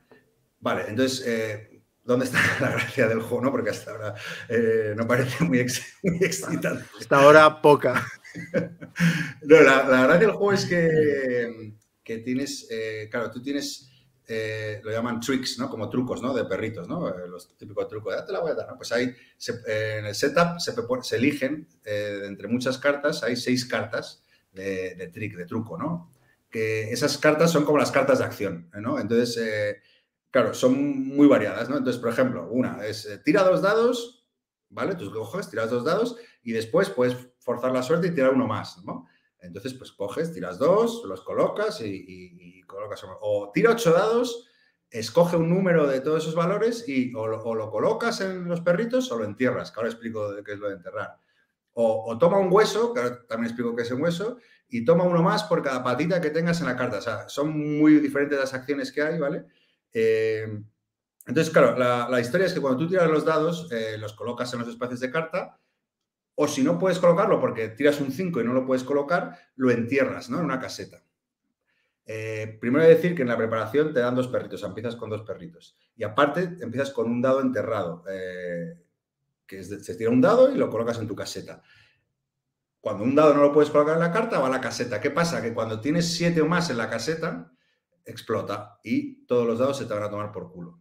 Con lo cual, ahí está el rollo del push your luck de, y dices, hostia, puedo tirar tres dados, qué guay, voy a poder colocar. Pero no, porque si, si te pasas, te van a la caseta y si supera el valor de los dados que tienes en la caseta, ¿Y no puedes sacar dados de la caseta con alguna mecánica para impedir? Sí, hay, hay- hay, por ejemplo, depende de las cartas que pilles, ¿no? Pues hay una carta que te dice, eh, coge los dados de la caseta y roléalos. Y a lo mejor te salen dos seises y chao, ¿no? Y colócalos si puedes o, o, pues este tipo de cosas, ¿no? Que te, que te frica. Luego también hay lo- los, huesitos, que eh, antes he mencionado una acción que tenía el hueso. Los huesos te permiten rerolear los dados, ¿no? Entonces, por cada Entonces siempre hay una tarjeta que, es, que está vinculada a los huesos. Coge un hueso para hacer la acción loser, pero al final, eh, en el momento de la verdad, tener un huesito que te permite rolear, pues da, ayuda bastante, ¿vale? Eh, y bueno, un poco, un poco es eso, ¿no? Luego, ¿qué pasa? ¿Cómo ganas la partida? Eh, tienes que, cuando ya tienes un perro completo, tú puedes decidir seguir y seguir intentando completando perros, pero ¿cómo consigues nuevas cartas? Cuando los has completado. Y para poder completarlos tienes que dedicarle un turno y decir, no, no tiro dados, sino que completo perro. Entonces, los perros que tienes con los dados ya completos, le das la vuelta y robas otra carta. O si, o si tienes varios perros completados, pues le das la vuelta y robas nuevas cartas de perro, ¿vale? Luego también hay una acción que si consigues cerrar todos los perros que tienes en un mismo turno, automáticamente te los completa. Que eso es muy potente porque, porque no pierdes un turno en intentar completarlos, ¿vale? Y, poco más, ¿no? Eh, al final, el primer jugador en completar seis, seis cartas de perro eh, eh, gana, ¿no? Luego, la, la gracia también está, una cosa importante del juego, es que cuando tú seleccionas una, una de las cartas de acción, esa acción se da la vuelta, entonces queda inhabilitada para el resto de jugadores. Entonces, cuando solo queda una, se le pone un huesito, porque es como la acción que nadie ha querido, y eh, el jugador en turno le da la vuelta a todas, entonces va a tener todas las acciones otra vez disponibles, con la salvedad de que la última que nadie la había cogido tiene un huesito y entonces es más sabroso. Ya, para hacerla atractiva y tal. Claro, entonces, ahí, la gracia un poco del juego está en, la- en las, en las acciones que, que- que se elijan y luego en eso, ¿no? En, en cuándo las usas y hay algunas que son más potentes y algunas que... Y bueno, y luego en forzar la suerte, claro. Entonces, eh, ¿qué me ha parecido el juego? La verdad que el juego está muy bien, ¿no? Es un juego que como juego familiar, sin mucha pretensión, eh, está muy chulo. Eh, o sea, eh, primero, el arte, eh, es, el arte es brutal. Te gusten perros o no, eh, es que da buen rollo. O sea, es un juego que lo ves en la mesa y la peña, hostia, cómo mola, ¿no? Porque son perros ahí como, creo que sé, como bizcos, como, como deformes, así, pero muy simpáticos, ¿no? Entonces, es muy chulo el juego. O sea, ya lo tienes en mesa, ves una cantidad de dados brutal, cartitas de perros cachondos, y dices, Y el, Bueno. tema, el tema de hacer perros por partes lo refleja bien. como por parte. Ah, no, porque el perro está y tienes dos daditos ahí, los vas completando. Son como los lunarcitos. Está muy Ya. bien reflejado. está Son muy como bien los reflejado. trucos que aprende o algo así, igual. Claro, claro. Pero bueno, eh, a ver, como producto familiar, eso, push your luck, mecánicas sencillas, tiras dados. Eh, aparte, no- no- a diferencia de otros push your luck, por ejemplo, el can't stop, tú tiras dados y, y que la suerte decida. Y luego, pues tú fuerzas la suerte. Pero aquí, aquí tienes, tiene un puntito más, porque tú tienes que elegir la acción, ¿no? Son seis acciones diferentes que te van a dar diferentes dinámicas para ese turno. Entonces, bueno, tiene un puntito más que te hace pensar y. y Más decisiones. Claro, más decisiones, ¿no? Y luego, bueno, lo que te completa, lo que os he dicho de, que si intentas completar todos tus perros a la vez en una, ¿sabes? No cerrarlos e intentar forzar la suerte para los tres que tengas, intentar cerrarlos a la vez, y que es muy potente, eh, pues eso le añade bastante riesgo, ¿no? O emoción a la cosa. Pero bueno, dicho esto, yo creo que aparte, la, la mejor parte del juego sobre todo es la, la variedad de tarjetas de acción que tiene. O sea, se juegan seis, pero es que vienen como 30. Entonces eso es la, es, es la bomba, porque además son súper variadas, ¿no? Entonces, esa, esa variedad, aparte, le- cada, cada partida se juega con un rollo diferente. Te recomiendan un- unas iniciales, ¿no? Que son un poco estándar, pero está muy chulo. Entonces, muy recomendable para juego familiar, dadetes y tal. Es un producto muy chulo, muy chulo. Sin mucha pretensión, ¿eh? Ya, Ah, ya. Me ha gustado, me ha gustado. Se queda. Hay perros, se queda. Eso era obvio. Sí, sí, sí. Y eso, eso os cuento. Muy bien. ¿Tú qué tal? Spons. ¿Voy yo? Venga, sí. Vale, pues yo voy a hablar de Massive Darkness 2, que lo jugué hace tiempo, pero ya le he dado alguna que otra partida como para hacerme una, una impresión que es más o menos la misma que tuve tras jugarlo la primera vez, pero quería fijarlo. Porque con estos juegos tan tochos, eh, con tantos componentes y tal, a veces, a mí me ha pasado muchas veces lo llevarme una primera impresión engañosa. Eh, ese es. Este es, ¿no? Bueno, Mas- Massive Darkness 2 no lo voy a poder comparar con Massive Darkness 1 porque no lo he jugado, pero básicamente es un juego de Cool Mini or Not que es un dungeon crawler de entrar a una mazmorra, pegarles a los monstruos y, y llevarse los tesoros, que en su primera edición tuvo unas críticas atroces, le dieron muchísima caña, es un juego de Cool Mini or Not. eh, y de hecho creo que la mala recepción que tuvo y quizás las ventas que no fueron demasiado buenas, creo que ha llevado a que la segunda edición no se vaya a publicar en español. Que es las informaciones que hay hasta ahora es que es que incluso habían como había una primera intención de publicarla en español y al final se habían echado atrás y tal. Entonces, a mí me llamaba la atención la segunda edición porque lo ponían muy bien y, quería ver cómo cambiando cuatro cosas habían conseguido que un juego que no funcionaba de repente lo hiciese, funcionase bien. Y bueno, ya digo, no puedo decir qué es lo que fallaba en la primera edición, pero la segunda edición me parece que es un Dungeon Crawler sencillo, súper guapo, divertidísimo. O sea, casi diría que puede ser un, básico dentro, dentro del género, principalmente para lo que yo busco. Eh, es un juego que no tiene campaña, es un juego que juegas un escenario y en dos horas tienes resuelto una aventura de mazmorreo. Y yo es lo que busco en este tipo de juegos. Yo estoy harto de los juegos de campañas de 50 misiones que no las juegas nunca, eh, que son inacabables, que a la que no te coincide el grupo ya no lo puedes sacar a mesa. Este como que son partidas que empiezan y terminan en una misma tarde, lo puedes sacar con cualquier grupo, funciona bien a dos, a tres, a cuatro. Y, y a mí eso me resulta, me resulta muy satisfactorio, porque creo que le das mucha caña al juego y lo amortizas muchísimo más. Y ya tienes otros juegos que te hacen lo de la campaña súper larga y tal. Este, Chema, entonces siem- siempre tiene una misma configuración. No, no, no. Según el la- escenario, sí, te, te cambia la configuración, colocas las losetas de tablero de una manera o de otra.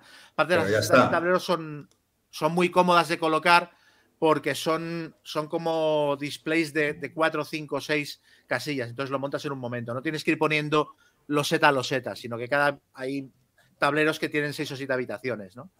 Ya. Son estas habitaciones así cuadradas.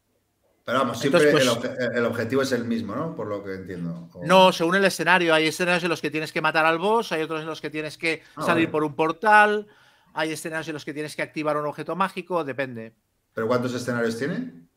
Mm, no lo sé, igual tiene 10 o 12 el juego básico. Y luego han Ah, sacado algunas expansiones Con, con más partidas y tal. Y hay una expansión también para jugar una campaña. Por si, si quieres, puedes jugar una campaña, pero no es el objetivo del juego. Además, una cosa que me gusta es que por una vez no es un juego troceado. O sea, en la caja básica, que vale 125, 130 euros, tienes matraca suficiente para jugar mucho y no te hace falta nada más. Entonces, nada, pues cada jugador lleva un personaje, eh, tienes tres acciones por turno, que te puedes mover, puedes pegar, puedes explorar, etcétera. Las acciones de abrir puertas y tal están incluidas dentro del, dentro del movimiento. Ah, y mm, cada vez que abres una puerta, pues sacas una carta de puerta, que es una carta de lo que hay dentro de la habitación, que puede ser una trampa, pueden ser tesoros, pueden ser monstruos. Y luego, aparte, tiene. Los bichos tienen zonas de spawning de las que aparecen. Entonces, cuando aparecen monstruos, aparecen como una, una peña de monstruos, aparecen tres o cuatro minions y el, y el jefe del grupo. Y se mueven todos como en conjunto, se mueven juntos. Entonces, a la hora de la verdad, son sacos de, de puntos de golpe. Tú les vas pegando, vas matando minions y cuando solo queda el jefe, las siguientes heridas que hagas eh, se lo cargarán a él. Entonces, para, para combatir, eh, haces eh, el combate chulo porque tú seleccionas un número de dados en base a, a tus capacidades de ataque, al equipo que lleves y tal, y los malos también suman dados a ese pool porque también te pegan. Entonces tú tiras todo el mogollón de dados y pues apartas un poco los hits que te hacen los malos y los hits que les haces tú a ellos. Luego ellos cuando tienen un turno en el que se activan y vienen y te pegan a ti también. O sea, es como si pegaran dos veces. Pero cada vez que les pegas hay una posibilidad de que te hagan puntos de daño y tienes que también hacer tu tirada de armadura en la misma tirada y tal. Entonces es muy, Bueno, es muy sencillo de resolver y es muy, es muy dinámico. Hay ¿Qué, qué matraca, han mierda, sacado- qué mierda es esta de la foto? Claro, no Sí, sí, expansión. Esto es el Olin, porque aparte aquí está el, el 1 y el 2.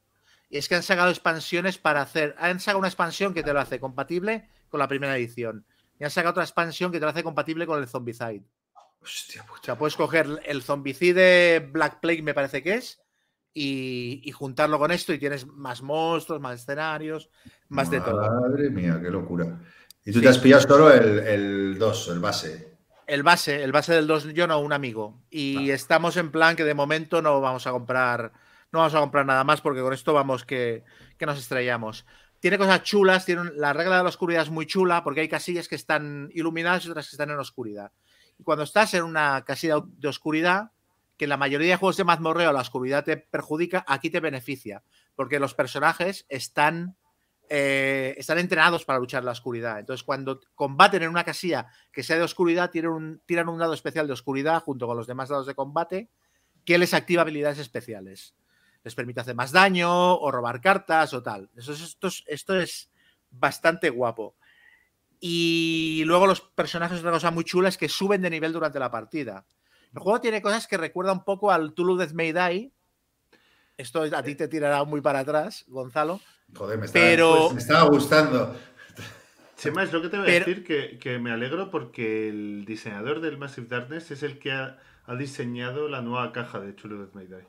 Pues mira, pues es que los juegos tienen puntos en común. El a ver, el combate es más elaborado en este, porque es un juego de combate. El- pero el rollo de que los personajes suban de nivel durante la partida, que es muy guapo, está muy bien hecho. Entonces, aquí tienes, vas ganando puntos de experiencia cuando matas a los bichos, y cuando tienes suficientes puntos para subir de nivel, subes automáticamente, no puedes evitarlo. Subes de nivel y ganas más habilidades y más cositas.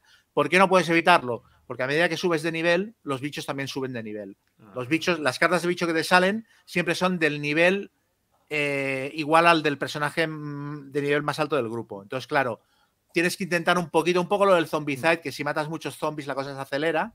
Pues aquí tienes que intentar que la gente suba de manera escalonada. En plan, yo ya soy de nivel 3, voy a parar un poco y este tío que haga puntos de experiencia y suba, porque si yo subo a nivel 4, los bichos que nos pegarán son de nivel 4. En cambio, si lo dejo subir a él, nos mantendremos en el nivel 3 y la cosa será más manejable y tal.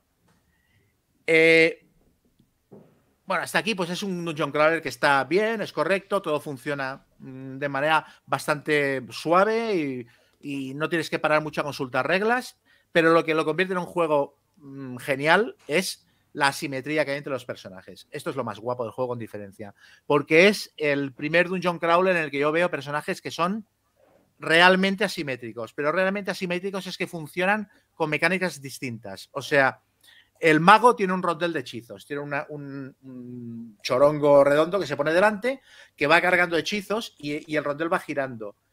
Es un poco como los portales de energía del, de Lion's End que se van abriendo y puedes tirar los hechizos que están preparados. Un poco lo mismo. Tú puedes pagar puntos para girarlo hacia el hechizo que quieres lanzar, pero eso, vas colocando los hechizos, preparándolos y a medida que el rondel gira, te vas programando los, los hechizos que podrás lanzar. Eso el mago. El, el Ranger funciona con una especie de siete y medio. O sea, tiene unas cartas boca abajo que va haciendo un push your luck, las va girando cada vez que dispara. Cada carta tiene un valor entre una y tres flechas y le puedes ir girando cartas y sumando. Pero si te pasas de 7, el disparo te sale mal. Haces mm, el disparo, dijéramos que te sale un disparo básico. En cambio, si cuanto más te acercas a 7, el disparo es más potente. Gana, haces más daño, llega más lejos, activas habilidades especiales. Una pregunta, ¿cuál es el. O sea, eh, tiene modo solitario, entiendo también. Sí, se puede jugar en solitario. Pero, Llevando ¿cuál es un par de personajes. Un par. Yo con uno puedes jugar, pero yo creo que con dos personajes es lo más divertido. Yo, de hecho, el mejor formato que he visto es jugar a dos, que es más corto que he jugado a tres y ya funciona muy bien. Pero a dos jugadores dices. Sí, ¿Cada uno con uno o llevando cada, dos cada, cada uno? uno con un personaje, con un- cada uno Ah, con un personaje. Sí. Que, a ver, sigue contando ese personaje. Qué guapo, ¿no? Que, o sea, que sea realmente cada, cada personaje. Sí, sí, tiene sí. su- El, el, el Ranger funciona con un backbuilding. O sea, el Ranger tiene unas fichitas de acciones que las mete en una bolsa y saca tres cada turno y son las acciones que puede hacer. Entonces puede hacer cualquier tipo de acción con cada ficha que gaste, pero si hace la acción de la ficha, porque hay fichas de combate, otras de movimiento, si hace la acción específica de la ficha tiene un bonus. Y cuando sube de nivel, mete fichas extra en la bolsa o las sustituye por otras. Entonces, realmente todos los personajes, el paladín tiene tres tokens que los coloca en casillas y dan bonus a los compañeros, curación o acciones extra o bonus de combate. O sea, cada personaje es completamente distinto a los demás y las mecánicas que utiliza ocupan como mucho media página de reglas. O sea, tampoco es muy complicado. Entonces, esto es lo que, lo, lo que lo convierte en brillante. Yo he jugado, yo he jugado llevando al Rogue y llevando al Ranger y es súper divertido. Perdona, y el y mago es una fiesta. Creo que lo acabas de decir. pero ¿cu- ¿Cuántos personajes vienen en el base? Seis. Ah, bueno, o sea que. Sí, sí, sí. Te vienen Berserker, que es el más soso quizá, Mago, Ranger, Paladín, Shaman y, y Pícaro, el Rogue. Y hostia, le dan muchísima gracia. Y claro, en las expansiones vendrán personajes nuevos, etcétera. Pero vamos, ya digo, sin meterme en el lío de las expansiones, con la caja base tienes juego para aburrir. Eh, Y entonces, claro, yo que no soy muy amigo de los juegos de campaña, por lo que he explicado, yo estaba buscando desde hacía años un, un Dungeon Crawler que transmitiera este tipo de experiencia, que te pudieras poner a jugar en 10 minutos, que fuera muy automático, que pudieras hacer una aventura completa en dos horas y que no te exigiera más. Entonces, hasta ahora, lo más cerca que había visto era el Altar Quest, que es un juego que estaba a punto de reseñar unas cuantas veces, pero no lo he hecho porque del Altar Quest he cambiado de opinión a medida que lo iba jugando. O sea, el Altar Quest es un juego eh, de Blacklist Games, que es una, una, editorial que ahora mismo está fatal, eh, tiene un Kickstarter desde hace no sé cuánto tiempo que no lo entrega y tal, pero bueno, es un juego de mazmorreo que estaba basado en un juego que sí que reseñé hace tiempo, que es el Street Masters, que era un juego de combates orientales, de artes marciales y tal. Cogieron el mismo reglamento y lo traspasaron al Altar Quest. Y es un juego súper guapo porque tienes construcción, tienes un mazo, cada personaje tiene un mazo con, distinto, con un montón de habilidades, con más cartas, aparte mezclas un tipo de malo, un tipo de aventura y un tipo de personajes y te cambia por completo el escenario y tal. Y con un tablero en plan Hero Quest que se va creando, lo vas creando tú a medida que juegas porque puedes elegir tú por dónde se extiende el tablero, a medida que exploras y abres puertas. O sea, es súper completo.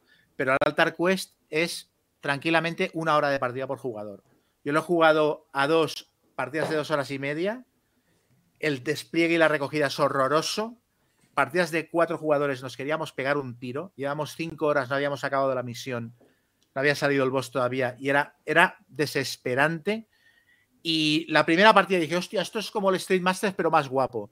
Y a partir de la segunda partida me di cuenta de que el bueno es el Street Masters, porque en 40 minutos lo tienes resuelto con la misma mecánica, ¿sabes? Es mucho más modular, eh, te exige mucho menos y es la misma experiencia de juego. Y el Altar Quest es interminable, es la muerte a pellizcos.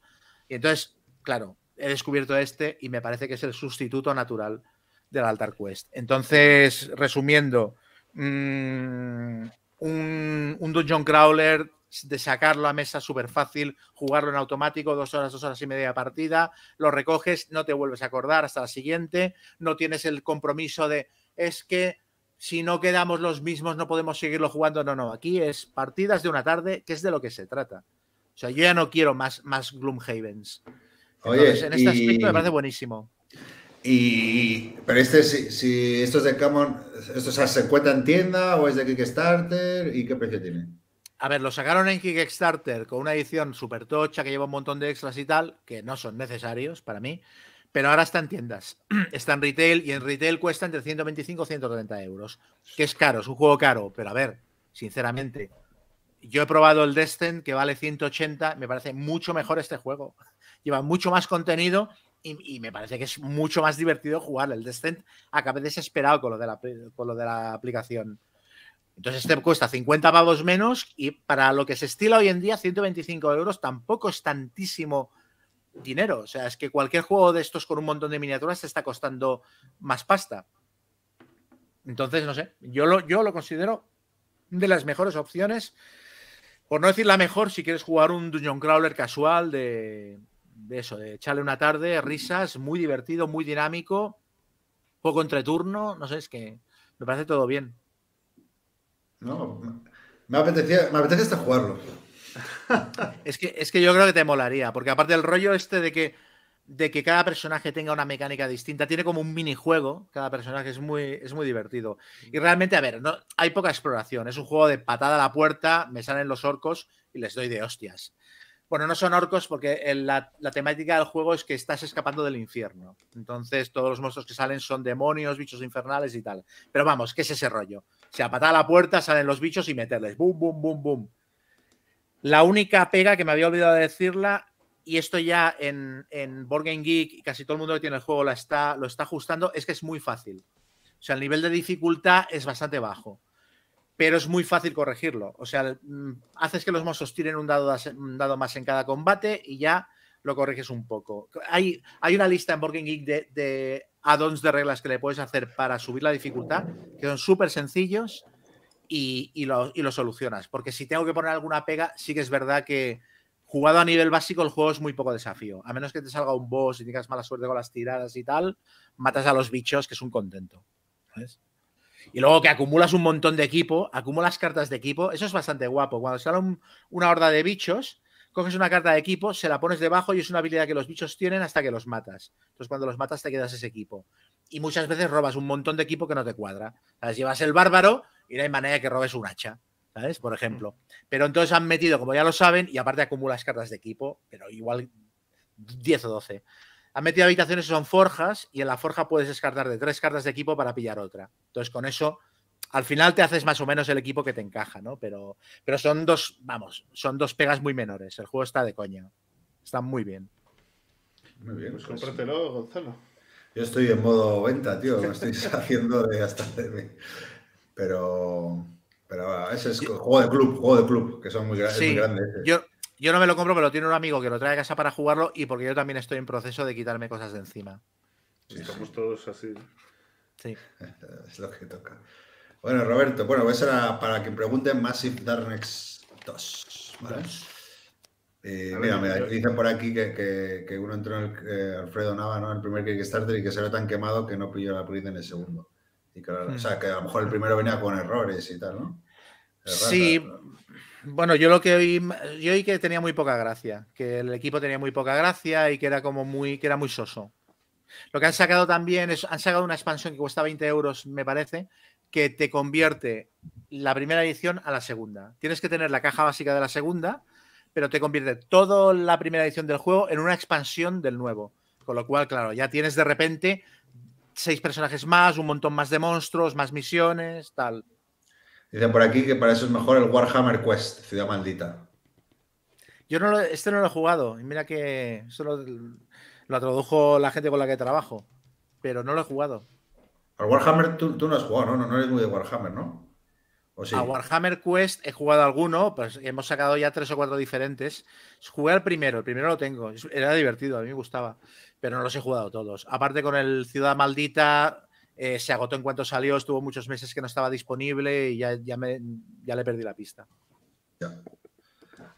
Muy bien, Roberto, pues es tu turno. Eh, vale, yo, yo aprovecho y hablo un poco de, de uno que creo que nunca vas a querer probar, que es el Dune. El Dune original, el de 1979, no el Imperium. ¿Eh? Para que la gente luego se queje de que hablamos de solo novedades y juegos de. Eh, Yo no. Eh, Este es, es que es un- uno de mis juegos favoritos, me parece una maravilla. Que además creo que refleja muy bien eh, algo que es- creo que se ha perdido un poco en los juegos de mesa, que es la valentía que había en los 80 y 90 a la hora de diseñar juegos. Creo que se intentaban algunas locuras que ahora no sé por qué. no- por ejemplo, la eliminación de jugadores y demás. Son cosas que bien hechas no, no, no, no son un problema, pero ahora mismo se evitan. Y creo que el Dune, las, toda esa capa que tiene. Bueno, es un juego de, de seis jugadores, sobre todo. Se puede jugar a cinco. Creo que hay gente que lo juega a cuatro yo eso nunca. Eh, con facciones totalmente asimétricas. Eh, yo, yo creo que es de los juegos más asimétricos que conozco. A nivel de cómo hay que jugar, quizá no. El root es más de reglas, es distinto, pero este te- cada facción te dirige a una cosa distinta. Y esa, además, esa es la portada buena, la de, la de Balon Hill. Es muy bonita. Sí, es, es la hostia. Y, y este eh, tiene. ¿Tú qué edición tienes? Perdona, ¿qué edición Esa. tienes? Yo tengo las dos, tengo esta y tengo la, la nueva que sacaron. Vale. A mí me parece más bonita esta, pero como soy único, el único que lo piensa. No, esta no, esta foto que está sacando es un print and play. Pero bueno, el- al final eh, creo que la, la jugabilidad es mejor con la nueva porque han arreglado algunas cosas. Además, es mucho más- lápiz Es mucho más bonita la portada antigua. Sí, O totalmente. sea, mira, no, no, fastidies. O sea, está bien, Justo, pero. justo estaba hablando que a lo mejor hacen una edición coleccionista con algunos cambios. Porque uno de los problemas que tiene son las reglas. Las reglas son un Sí. desastre en todas las ediciones porque hay cosas que no están bien explicadas y hay opiniones muy enfrentadas en, cómo se juegan determinadas eh, eh, partes de- del juego. Pero la mecánica principal es, es bastante sencilla. En realidad son u- 10 turnos máximo, de, creo que son 10 fases, pero de estas típicas que haces una cosa en cada una, salvo el movimiento y el combate, que es donde está la mayor chicha. Tienes que conquistar 3 de 5 territorios, a mitad de partida más o menos te puedes aliar con otro, que es como se suele ganar, y entonces entre los dos tienes que conquistar 4. Y, cada facción tiene un montón de poderes propios que siempre cuando lo está explicando la gente piensa que esa está rota. To- todas están rotas cuando las lleva al contrario. Claro, la tuya está súper bien balanceada y las de los demás están rotas cuando te están haciendo las putadas que te hace este juego. Pero eh, tiene para mí el mejor combate que he visto en ningún juego de mesa. Chema, ¿tú lo has probado este? No, Vale. lo he tenido durante bastantes años en casa, lo acabé regalando. La edición, la edición en la que salía Sting en la portada. Ah, sí, O sea, la, la- francesa creo las- que era, sí. las- no, no, la- era, era, era de Ballon Hill la que tenía. Ah, vale. Pero era como la segunda edición de la, de la versión antigua. Y lo, lo regalé sin haberlo llegado a estrenar, porque una- un colega que era muy fan del juego le gustaba mucho el diseño y dije, pues em, para que el papel se, se pudra, mejor que se pudra en tu casa, porque yo no lo voy a jugar. O sea, si lo juego, jugaré con la... De hecho, te quería pedir que ya que lo tienes y te mola, que me montes una partida, porque que es mega fan de Dune, Sí, entonces yo creo que le molaría. Sí, es muy, muy, muy fan de las novelas. pues eh, conseguimos a tres más y lo tenemos, ¿eh? Guay. Yo, yo encantado. Este tiene. Lo del combate a mí me alucina. Busca una foto, Gonzalo, donde se vea uno de los diales grandes. Porque todo esto que está enseñando, por cierto, son print and plays.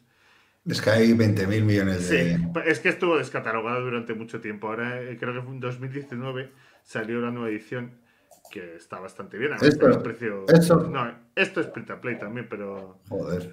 Ya. Todos son print and play. Bueno, da igual. eh, te, te viene el juego con una, un, un dial grande de estos que puedes marcar del 1 al 20 en un numerito arriba. Y cuando haces un combate, lo que tienes que elegir es un líder. De, cada facción tiene sus cinco líderes. Todo temático con, con el juego. Está Stilgar, está. Bueno, lo- los más principales no, pero, pero están todos los personajes así míticos y con un valor que va creo que del 1 al 7. El 7 es, el, es Stilgar precisamente, el personaje más fuerte y lo más bajo 1. Eliges un líder, puedes elegir un arma que hay de dos tipos, de veneno o de proyectil, y una defensa, igual, de dos tipos. Y luego, en función de las tropas que tengas en el territorio, eliges cuántas van a morir, ganes o pierdas. Bueno, cuántas van a, morir si ganas. Por ejemplo, si tienes 10 tropas, pues puedes poner 5 de valor y esas 5, aunque ganes, van a morir. Esto todo en secreto. Revelas los diales, sumas la fuerza y primero los líderes hacen un combate. El que tenga un ataque, si el contrario no tiene esa defensa, pues matas a su líder. Y se pueden matar los dos a la vez. Si yo tengo ataque de proyectil y el otro no tiene defensa de proyectil, pues le mato. Y si le matas, se descuenta esa fuerza de- del ataque. Lo, lo que mola un huevo es que cuando se resuelve el combate, el que gane sobrevive con las tropas que no haya puesto para la fuerza. Pero es que el otro pierde todo lo que tenga. Pierde las cartas, el líder depende solo si le han matado, y pierde todas las tropas que tuviera en ese territorio. Y hay momentos divertidísimos en los que puedes ir con una tropa, pero si tienes buenas cartas, un buen líder que mata al contrario, el otro no se atreve a gastar suficientes tropas como para. porque piensa que va a ganar de gorra, y con una tropa te cargas todo lo que tiene.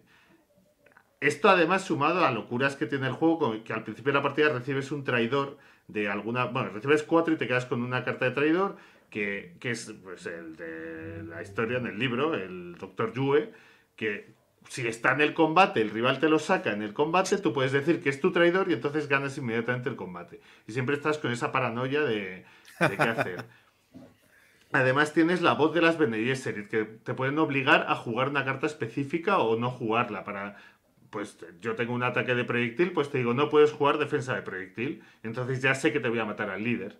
A- eh, Paul Atreides, bueno, los Atreides, por ejemplo, pueden, tienen la presencia y pueden ver alguno de los elementos del combate del rival. Eh, los Harkonnen además secuestran a, los líderes cuando ganan y se quedan con cuatro traidores. Eh, los Fremen, hay una regla avanzada en la que puedes jugar pagando especie para dopar la fuerza de las tropas y los Fremen no tienen que hacerlo porque son nativos y ya viven con, con la droga ahí. Eh, cada facción tiene sus, todas su- un montón de reglas, es una locura de, de mini reglas que tiene el juego, pero muy co- como es tan temático es muy fácil entenderlas. Y a mí me- parece una maravilla. Me parece que le da mil vueltas, esto no te va a gustar, al Twilight Imperium, pero le da 8000 vueltas este juego. Pero el Twilight Hombre, Imperium va. Fomenta al tortugueo a unos niveles escandalosos y este juego... Al Estás viniendo arriba, tío, des- desde que eres el líder de la texta. Ese tío es insoportable, tío. Es que a mí el Twilight Imperium, yo, y... No, no nos llevamos muy bien. Tengo, tengo algunos ¿Has jugado. ¿Has jugado a Rex? Eh, ¿Sabes no, lo que es Rex? Sí, sí, la, la reimplementación en ese mundo.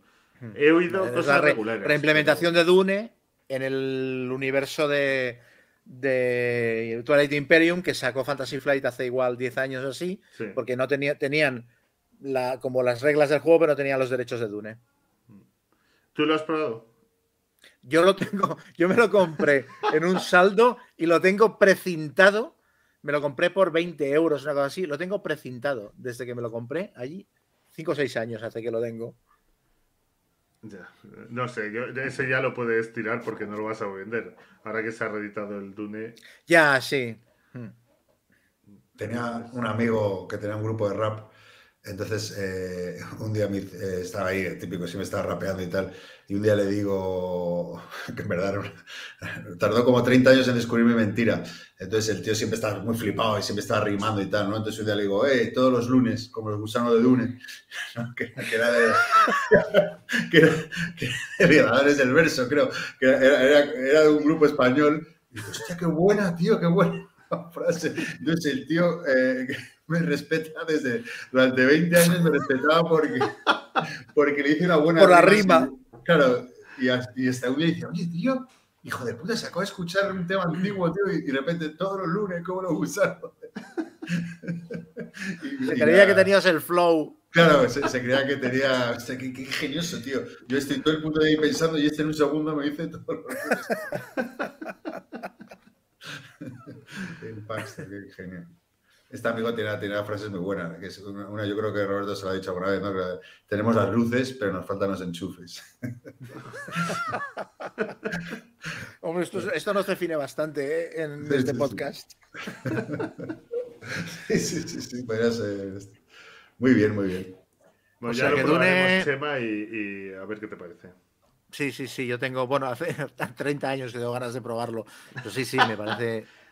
Claro, es que, a ver, a- a- al menos las reglas me las sé bastante bien, que no va a haber problemas. aparte pa- eh, pasó una época en, a principios de los 2000 como que estos juegos no parecía que se fueran a reeditar nunca y ya eran como demasiado antiguos para jugarlos. Quiero decir, mm, tú ya habías dejado de jugar igual con la gente que conocía cómo hacerlo y a mí ya me daba pereza ponerme y tal, ¿no? Aparte es que mi, eh, estaba la caja y más o menos estaba bien, pero por dentro estaba bastante machacadito el juego. El papel está amarillento, el del reglamento y tal.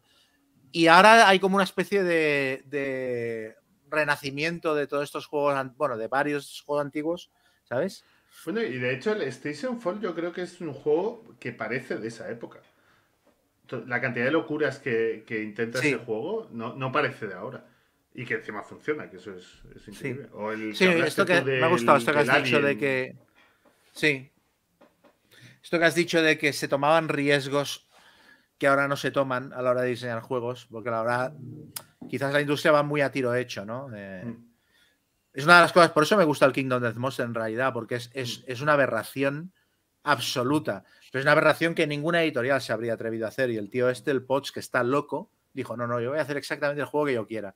Y vas a tener que apuntarlo todo en papel y tal, con un bolígrafo, y te vas a volver puto loco. Me Y va a ser inmanejable. Me encanta la mecánica de apuntar cosas en papel y mitad de un juego. Yo eh, lo disfruto muchísimo, no sé por qué, quizá porque por el rol, pero me, me gusta también el juego de mesa, estar ahí con un papelito. Mm. Yo- la gente lo odia, pero. A Gonzalo Eh, mirándonos mal. Eh, no, porque yo sé es que eh, te- me da grima los lápices, Ah, tío. Es con boli sí, con boli te lo compro. Me gusta anotar con boli, pero me da escalofríos, tío, los lápices. Uf, o sea, si lo pienso ya me está mal rollo. Odio los lápices. Todos tenemos nuestras movidas. Muy bien, pues nada, eh, si queréis, os- eh, ¿reseñamos alguno más? Yo tengo otro más para reseñar. Yo, yo tengo otro más, sí. Ah, venga, guay, pues nada, uno rapidito. Eh, que además este, este es novedad, el Art Society. Eh, ¿Os suena uno, uno que hizo un juego familiar que ha hecho ruido de ese, muy bonito? Pues Sí eh, suena, sí. nada, un juego de, a ver, espera que mire, eh, Mitch Wallace es, es un diseñador Nobel, creo. Y bueno, eso, en ese hizo mucho ruido por lo bonito que es y, y bueno, porque es un juego bueno, muy sencillo. Básicamente somos coleccionistas de arte, ¿no? Y ca- cada uno tenemos como un tablero con una pared. Básicamente el tablero representa una pared y tenemos que ir rellenando nuestra pared con los mejores cuadros posibles, ¿no? Así la- esa es la premisa del juego. Y la verdad que, que es muy sencillo, porque simplemente eh, es un juego que en cada turno un jugador va a elegir eh, pues cuadritos, el según el número de jugadores más uno, ¿no? Hay eh, diferentes cuadros numerados del 3 al 9, siendo el 9 cuadros muy grandes y siendo el 3 cuadros muy pequeñitos, ¿vale? Y que están boca abajo, entonces es tu turno, pues si jugáis a tres jugadores, eh, coges cuatro cuadritos, se da la vuelta y nada, vais a funciona con pujas, no es un juego que funciona con pujas, entonces eh, cada jugador tiene 20 cartas de numeradas de 1 al 20, que una vez jugada la pierdes, ¿no? Entonces, si tú juegas el 5, cada uno secretamente puja, se da la vuelta, el que tenga la puja más alta elige cuadro y el segundo elige cuadro y así. La gracia de eso, que luego, una vez has jugado esa carta, pierdes esa, esa carta para pujar en el resto de la partida, ¿vale? Y bueno, tú colocas, eh, eso es un rollo puzzle, ¿no? Que tú vas colocando tus cuadros, empiezas con uno y tienes que ir colocando adyacente a lo que ya tienes, ¿vale? Eh, hasta ahora no parece muy apasionante tampoco. Eh, básicamente, cuando tú colocas, si los cuadros tienen dos particularidades, ¿no? Una, tienen un marco, tienen marcos diferentes, ¿no? Entonces, si tú al colocar el, siguiente cuadro coincide con uno, dos o tres o cuatro eh, cuadros que tengan el mismo marco, te dan un, un bonus de los setas. Esos bonus son, te permiten rellenar huequitos que vayas dejando y además son puntos al final de la partida, ¿vale? Y luego aparte, eh, cada cuadro eh, pues tiene una temática, básicamente un color, ¿vale? Hay cuatro colores, azul, rojo, amarillo y verde, ¿vale? Eh, que son, las temáticas son ciudades, paisajes, objetos o, no me acuerdo qué era, o retratos, ¿vale? Entonces, esos colores, eh, eh, igual, aquí, aquí está muy vinculado al, al sistema de puntuación, que es la verdadera gracia del juego. Si tú colocas un cuadro amarillo y luego colocas otro cuadro amarillo adyacente, no te van a contar en la puntuación al final de la partida. O sea, lo que tienes que intentar es que los marcos, eh, intentar hacerlos coincidir lo, lo máximo posible de la medida porque te dan puntos y, y que los colores nunca, o sea, que nunca estén adyacentes un mismo color, eh, un verde con un verde, un naranja con un naranja, ¿vale? Pero bueno, como os digo, ¿dónde está la gracia del juego? Porque por ahora, pues parece un juego muy sencillo de, de hacer un puzzle y demás. Eh, la gracia está que el cuadro que, como os he dicho, siempre se coge, se subastan un cuadro más del número de jugadores, ¿no? Entonces, el cuadro que sobra, ese cuadro se, eh, con un valor, como os he dicho, del 3 al 9, pues ese, si imagínate que es un cuadro de, valor 5, del color amarillo, pues hay un track con cada color, ¿no? Entonces, eh, ese cuadro que nadie ha cogido, pues va a aumentar 5 el valor del cuadro en el, en el track del amarillo. ¿Y qué representa esto? Al final de la partida, el track, el color que tenga eh, el valor más alto es el que más va a puntuar. Eh, el segundo, el, segundo y el tercero tanto. Entonces, por ejemplo, al final de la partida, si el, color amarillo ha quedado el más alto, multiplicas por 5. Si tú tienes cuatro cuadros amarillos, pues ganarás 20 puntos. Si el verde ha quedado segundo, el segundo valor y, vale 4 y tienes tres cuadros verdes, pues multiplicas por 4, 12 puntos. ¿Vale? Entonces, esa, dinámica de ver qué cuadros. Dices, ah, me voy a cebar con un color, pero a lo mejor el resto no, y no, esa no avanza en el track, no te van a valer nada. Entonces, eh, ese equilibrio ¿no? de, colores, de, cuál cojo, eh, sumado a que no, pueden, intentar que no se toque eh, el otro cuadro, porque hay tres formas de puntuación. Una, la que os acabo de decir, cuentas el número de, color, de cuadros de un mismo color, lo multiplicas por el valor que ha tenido al final de la partida, y luego también te, va, te vas a otra puntuación que consiste en función de la... Eh, claro, todo, perdón, esa, esa, está vinculada a la adyacencia. Si tú tienes dos cuadros amarillos juntos, esos no cuentan eh, en la puntuación, ¿vale? Luego, los puntitos que uno, dos o tres que os he dicho antes, y luego el tercer sistema de puntuación se me da la perola, pero bueno. Lo interesante es básicamente. el... En, en, los comentarios con la explicación de Gonzalo me está entrando ganas de no comprarlo en la vida.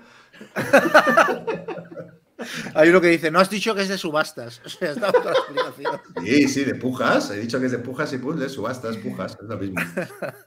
Eh, entonces, la gracia está un poco en eso, en la puntuación, en ver eh, qué cuadros, que también qué cuadros está empujando el resto para intentar que siempre sea el que sobre eh, el color que, que está cogiendo ese, ¿no? Entonces es un poco ver lo que hacen los otros. Luego también tiene un punto gracioso de... de- el- claro, si tú ves que uno está muy chetado, que va muy rápido y tú tienes muy pequeñitos, dices, ah, pues ahora voy a pillar cuatro cuadros de nueve que, ocupan un huevo y, no lo puede colocar, ¿vale? Luego también tiene una mecánica muy interesante que es si un cuadro tú no lo puedes colocar, puedes intercambiarlo con a- alguno de los que haya sobrado de esos que no se cogen cada turno. Y, y bueno, poco más que esto. El juego eh, es el típico juego familiar con una producción brutal que al principio parece un poco insípido porque tú vas subastando, vas colocando, no tiene mucha gracia, lo vas colocando y al final de la partida es cuando gana un poco de tracción el juego eh, y, va adquiriendo un poco de interés, primero por las pujas, ¿no? porque ya los números ya empiezan a ser importantes, segundo porque te vas quedando sin espacio y también porque ya vas viendo eh, qué colores te interesan más, qué colores te interesan menos. Se ya me he acordado de la tercera puntuación. Eh, el, tablero aparte tiene como una franja de otro color que representa un poco como, como donde diriges la visión, ¿no? Que es como donde más, eh. Donde más diriges la visión. Entonces, en ese cuadrito eh, te va a puntuar solo, imaginaos que el rojo es el color que más vale, ¿no? El 5, pues solo te van a puntuar eh, el color que más, si es el rojo, pues son todos los cuadros rojos que tengas. Entonces, es muy importante porque todo el rato tienes que ir, a ver, ¿qué meto en esa franja? Si te dedicas a un color, es probablemente que no, que no ganes, hay que, hay que diversificar los colores y luego, eh, bueno, eso, adaptarse un momento al momentum de ver cómo, qué, color subes en los tracks y demás. Y a mí me ha gustado bastante, la verdad, solo he hecho una partida, la eché ayer, aunque parezca mentira, eh, por mi memoria, pero, pero la verdad que es que es, que es muy bonito. Estos, estos familiares que te entran por los ojos, tío, que dices, hostia, es lo que decía antes con el Spots, ¿no? Que- que ya te tiene ganado, ¿no? El, el si lo ves tan bonito, con una portada, tío, que además está como, como, no sé cómo se dice, cuando tiene como ondulaciones o el esas que tiene como el espacio del cuadro ahí. Es una pasada la caja. Y luego eso, eh, se explica en una patada, tiene su chicha, oye, mezcla pujas con o subastas, como quieras llamarlo, con puzzle. Y luego ese sistema de puntuación que lo hace interesante y muy inteligente, me parece, lo del el cuadro que no se subaste, que pasa a tener importancia. Y me ha gustado, me ha gustado bastante y supongo que lo petará. Este creo que andaban ahí pelándose todas las... Dicen, por aquí no digas el nombre del juego, que igual se vende algo. No tiene todavía editor en España. Sí, yo creo que sí, pero no lo han anunciado. A, a mí me dijeron que te lo puedes imaginar. Son de tu zona. que estaban muy interesados, entonces bueno, ya sabes. Pero vamos, sí, era como una golosina de estas ahí que se van a ir a pegar todos, supongo. Pero bueno, que habrá gente con más músculo. y eso es Muy bien. Art Society. Art Society se llama. Me, me da la impresión de que este Essen, por lo que voy viendo, por lo que he jugado, por lo que veo que la gente juega, que, que- que los juegos que, que mejor reviews están teniendo, eh, volver a explicar. Hay aquí un gracioso que dice, ¿podrías volver a explicar el sistema de puntuación? No, no, por favor, no me hagas eso. Ay. Creo que no sería volver a capaz de explicarlo. Eh, pero es lo interesante del juego, que es, eh, hay que quedarse con eso, que es lo importante.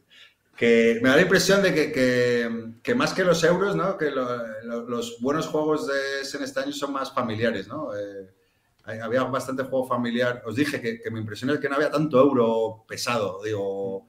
Es es mi percepción, ¿eh? De, de lo que vi ahí, que había mucho stand de mucho juego familiar y por ende, pues supongo que... Es que a mí parece que están estancados, tanto a nivel de diseño un poquito como a nivel de ventas. O sea, Hmm, me parece que tiene- el euro se tiene que reinventar hasta cierto punto, porque no, pero como... no, sí, no bueno. impactan como antes. Parece que, bueno, sí, no sé, claro, al final es difícil, ¿no? Pero, pero familiares, me- me- por lo que, eso ya te digo, que me, creo que hay mejores juegos, o sea, que ha habido bastantes juegos interesantes familiares eh, chulos este año. Hmm. Y este es uno de ellos. Muy bien.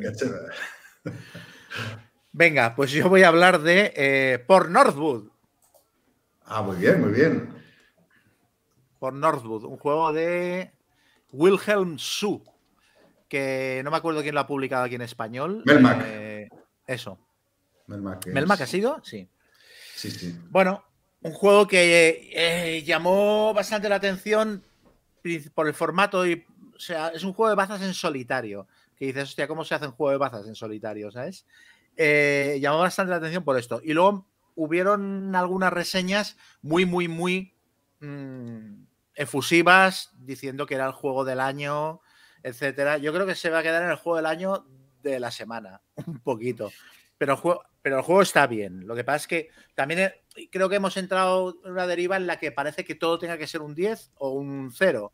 Y, y- y no se puede decir que un juego simplemente te parece que está chulo y cumple su cometido como juego en solitario y ya está. O sea, una vez lo has jugado, creo que te olvidas de él y fiesta. Pero bueno, el juego está bien, vale la pena. Es un Mm. juego en el que tú eres una especie de emisario en un reino que se llama Northwood y tienes que ir eh, a los diferentes gobernantes de los dominios que forman el reino, tienes que convencerlos de unificar todo el reino para que reine la paz eh, y la democracia durante las generaciones venideras, etcétera. Entonces tienes que ir a cada gobernante y convencerlo con labia. O sea, él te hablará de los temas que le interesan, tú intentarás convencerlo de, los temas que le traes, intentarás halagarlo, etcétera, ¿no? Eh, ¿Cómo se juega esto? ¿Cómo se resuelve esto? Con un mazo de cartas que son un mazo de cartas estándar, con un mazo de cartas de póker, lo que pasa es que los palos son distintos. En lugar de ser eh, corazones y diamantes y tréboles y tal, son ah, un palo son unos ojos, otros son como unas huellas de animalito del bosque, otros son unas flores y otros una hoja de árbol. Pero bueno, son cuatro palos que incluyen eh, rey, reina y jota, eh, por así decirlo.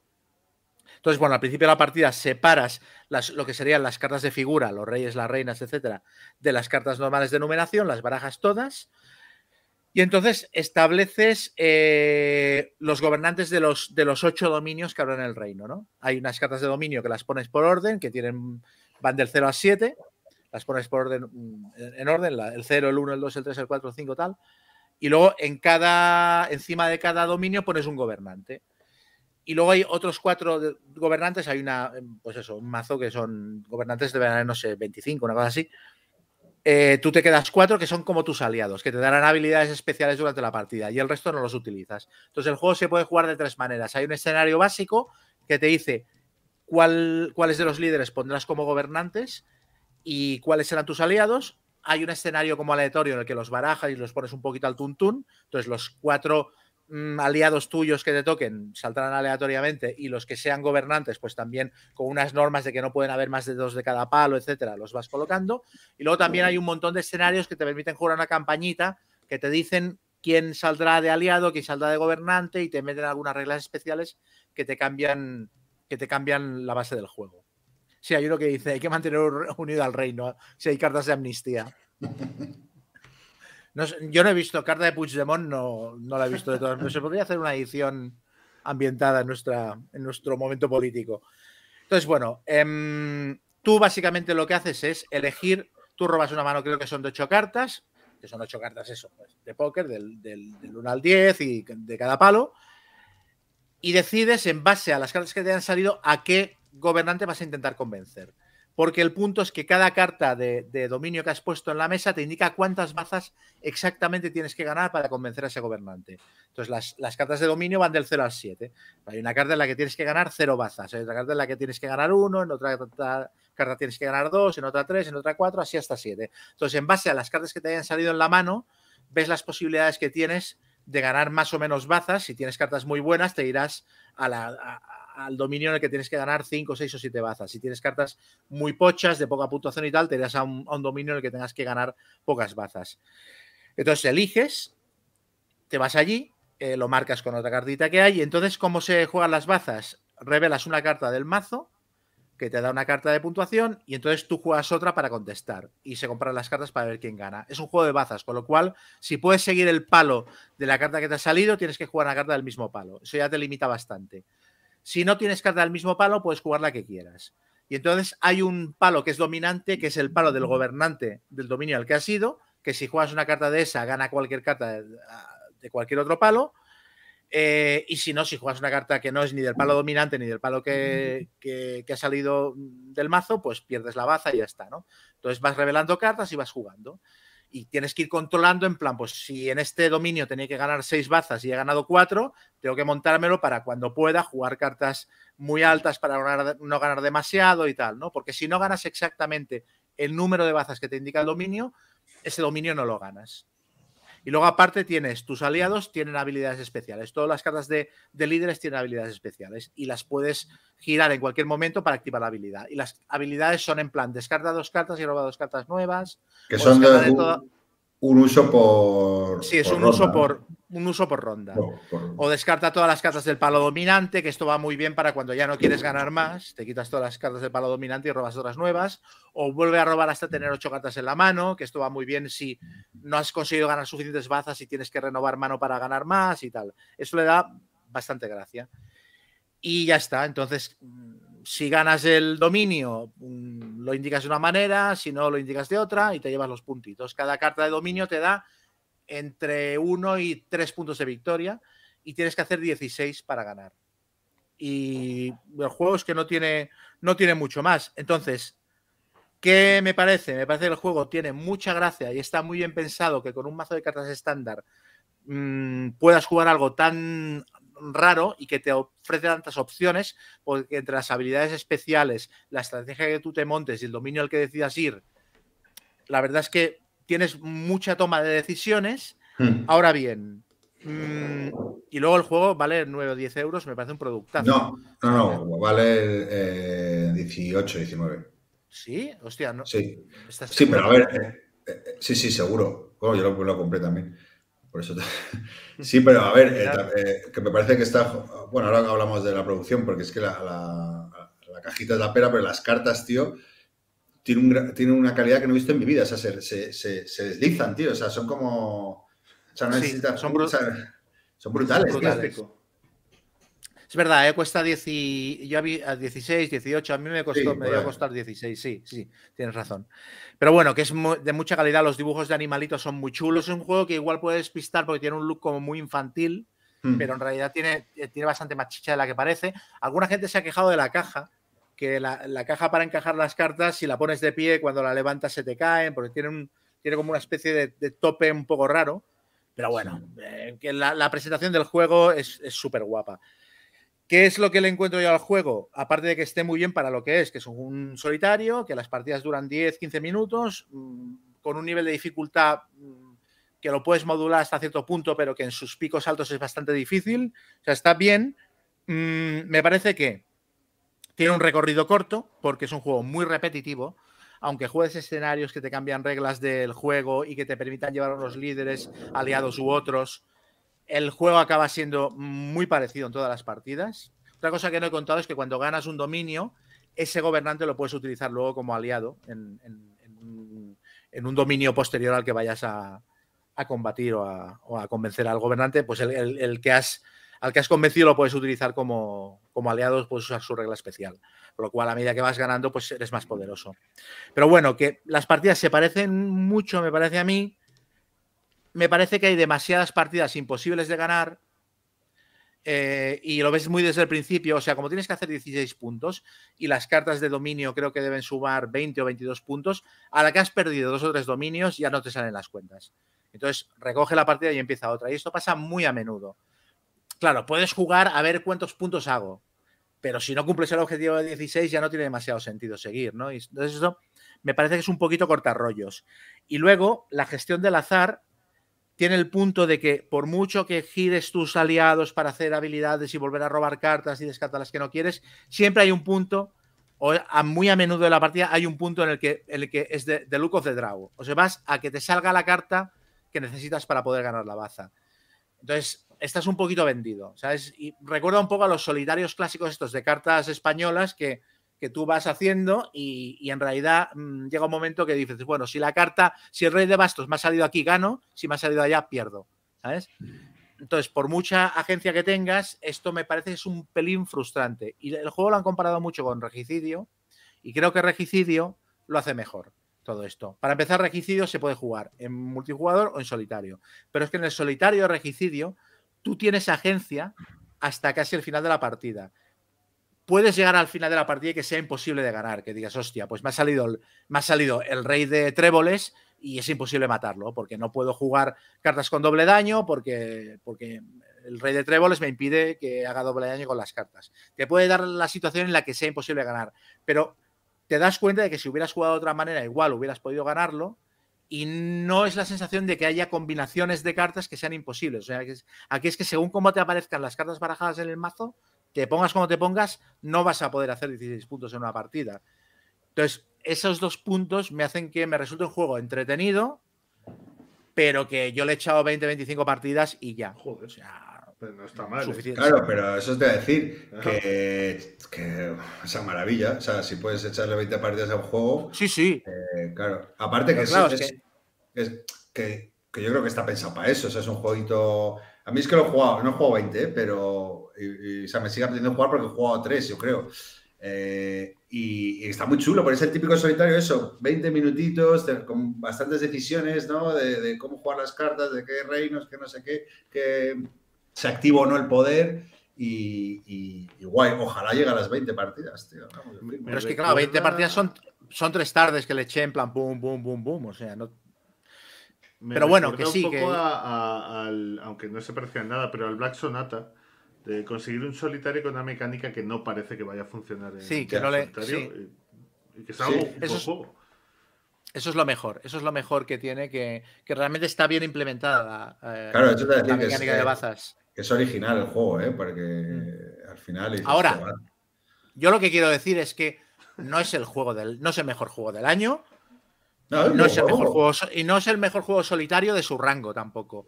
Es un juego que está bien y, y me- vale la pena comprárselo, sí.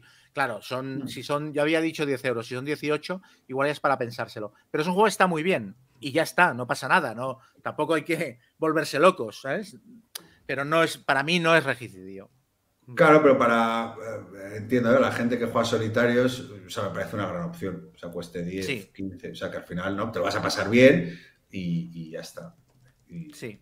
A mí es que parece muy buen producto. Y luego lo de las cartas flipé, tío. De hecho, me rayé. Eran tan buenas que me resbalaban, tío. ¿Sabes? Que, que, que- que se resbalaban por la mesa. Porque no, no lo jugué en tapete, sino sobre mesa a mesa. Entonces era un Sí, caos. también. Hay que jugarlo con tapete debajo. Pero bueno, Muy bien. es un producto que está muy bien. Muy bien, pues oye. Bueno, sí, es, verdad que di- dicen aquí, para mí, a mí para solitario me pareció muy fácil, muchas partidas de puntuación perfecta. Con el escenario básico sí que ganas bastantes partidas. A la que le metes el escenario aleatorio o los escenarios de campañita, ahí es donde la cosa se complica. Y ahí es donde me pasó lo de repetir muchas veces una partida que, a, la- a- ¿sabes? A los dos dominios ya veía que no la podía ganar y era joder, tío. ¿Cómo que es muy fácil? Esto me, tío? esto me tendría que pasar a media partida, no cuando Yo acabo llevo- de empezar. Yo llevo no tres. ganado y- ni una, ¿no? Ni una, claro. Hasta la gente lista, tío. Muy bien. Pues nada, llevamos ya dos horitas y, y- y pasamos a leer comentarios, si os parece, ¿no? Sí. Venga, pues.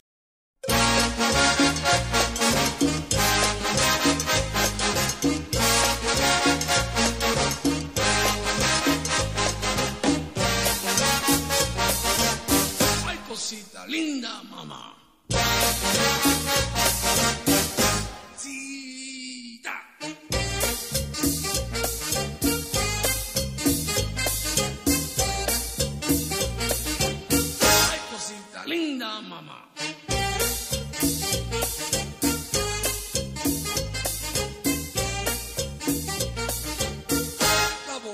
Boca, la mano, el codo. Anoche, anoche soñé contigo.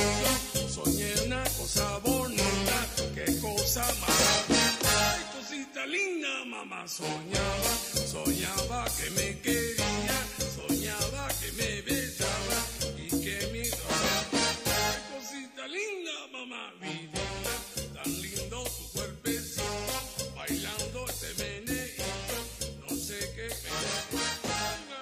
Pues cosita linda, venga, sí, sí. No, lo que tú me olvida. digas, ¿eh?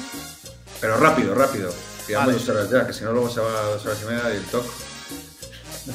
A ver, yo voy a recomendar, voy a recomendar una banda de rock de, de mi estilo favorito, que es el showgazing, que es un estilo de que salió a finales de los 80, principios de los 90, a mí me flipa. My Bloody Valentine, Right, A ver, para, para dormir está muy bien. a mí me parece la hostia. Es música principalmente, bueno, muchos grupos instrumentales. Se llama showgating porque tocaban mirando al suelo todo el rato, tirándose los zapatos porque le daban mucho a los pedales de las guitarras, porque es una música un mogollón de distorsión.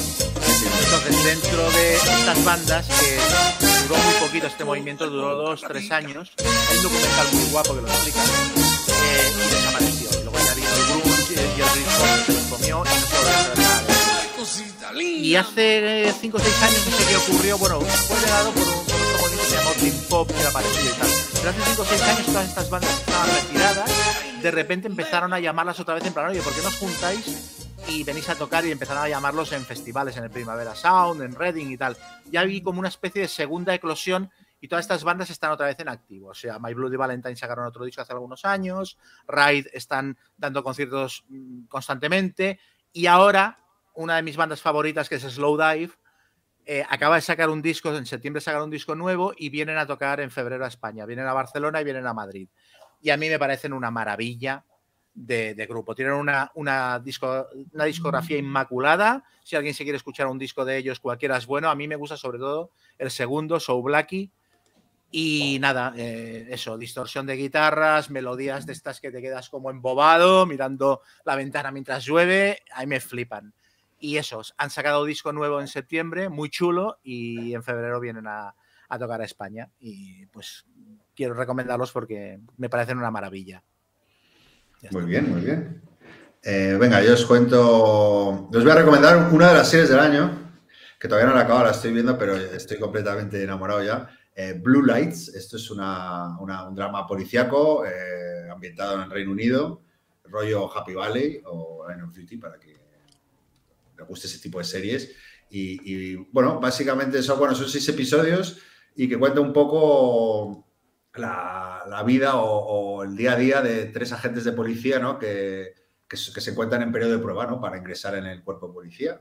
Y, bueno, está ubicada o en, en- en Belfast, ¿no? en Irlanda del Norte.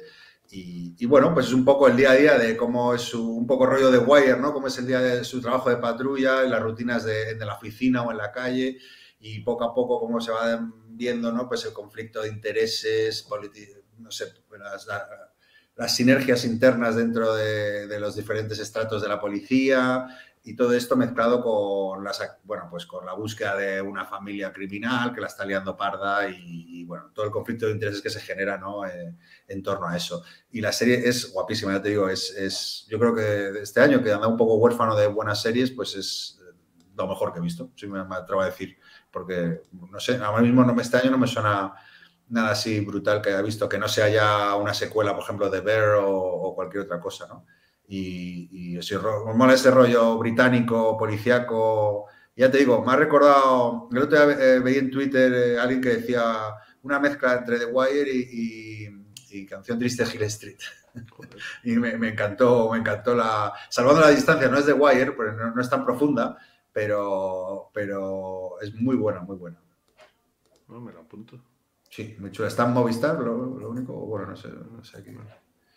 Yo voy a recomendar una cosa muy breve, eh, un cómic. Eh, Patos, de Kate Beaton. No, no- no sé si lo habéis leído. Es de una chica, un canadiense que se va a una isla eh, de estas eh, de Canadá, eh, de Cabo Bretón, ¿no? Es la isla, Sí. en Nueva Escocia y tal. Se va a trabajar para una petrolera.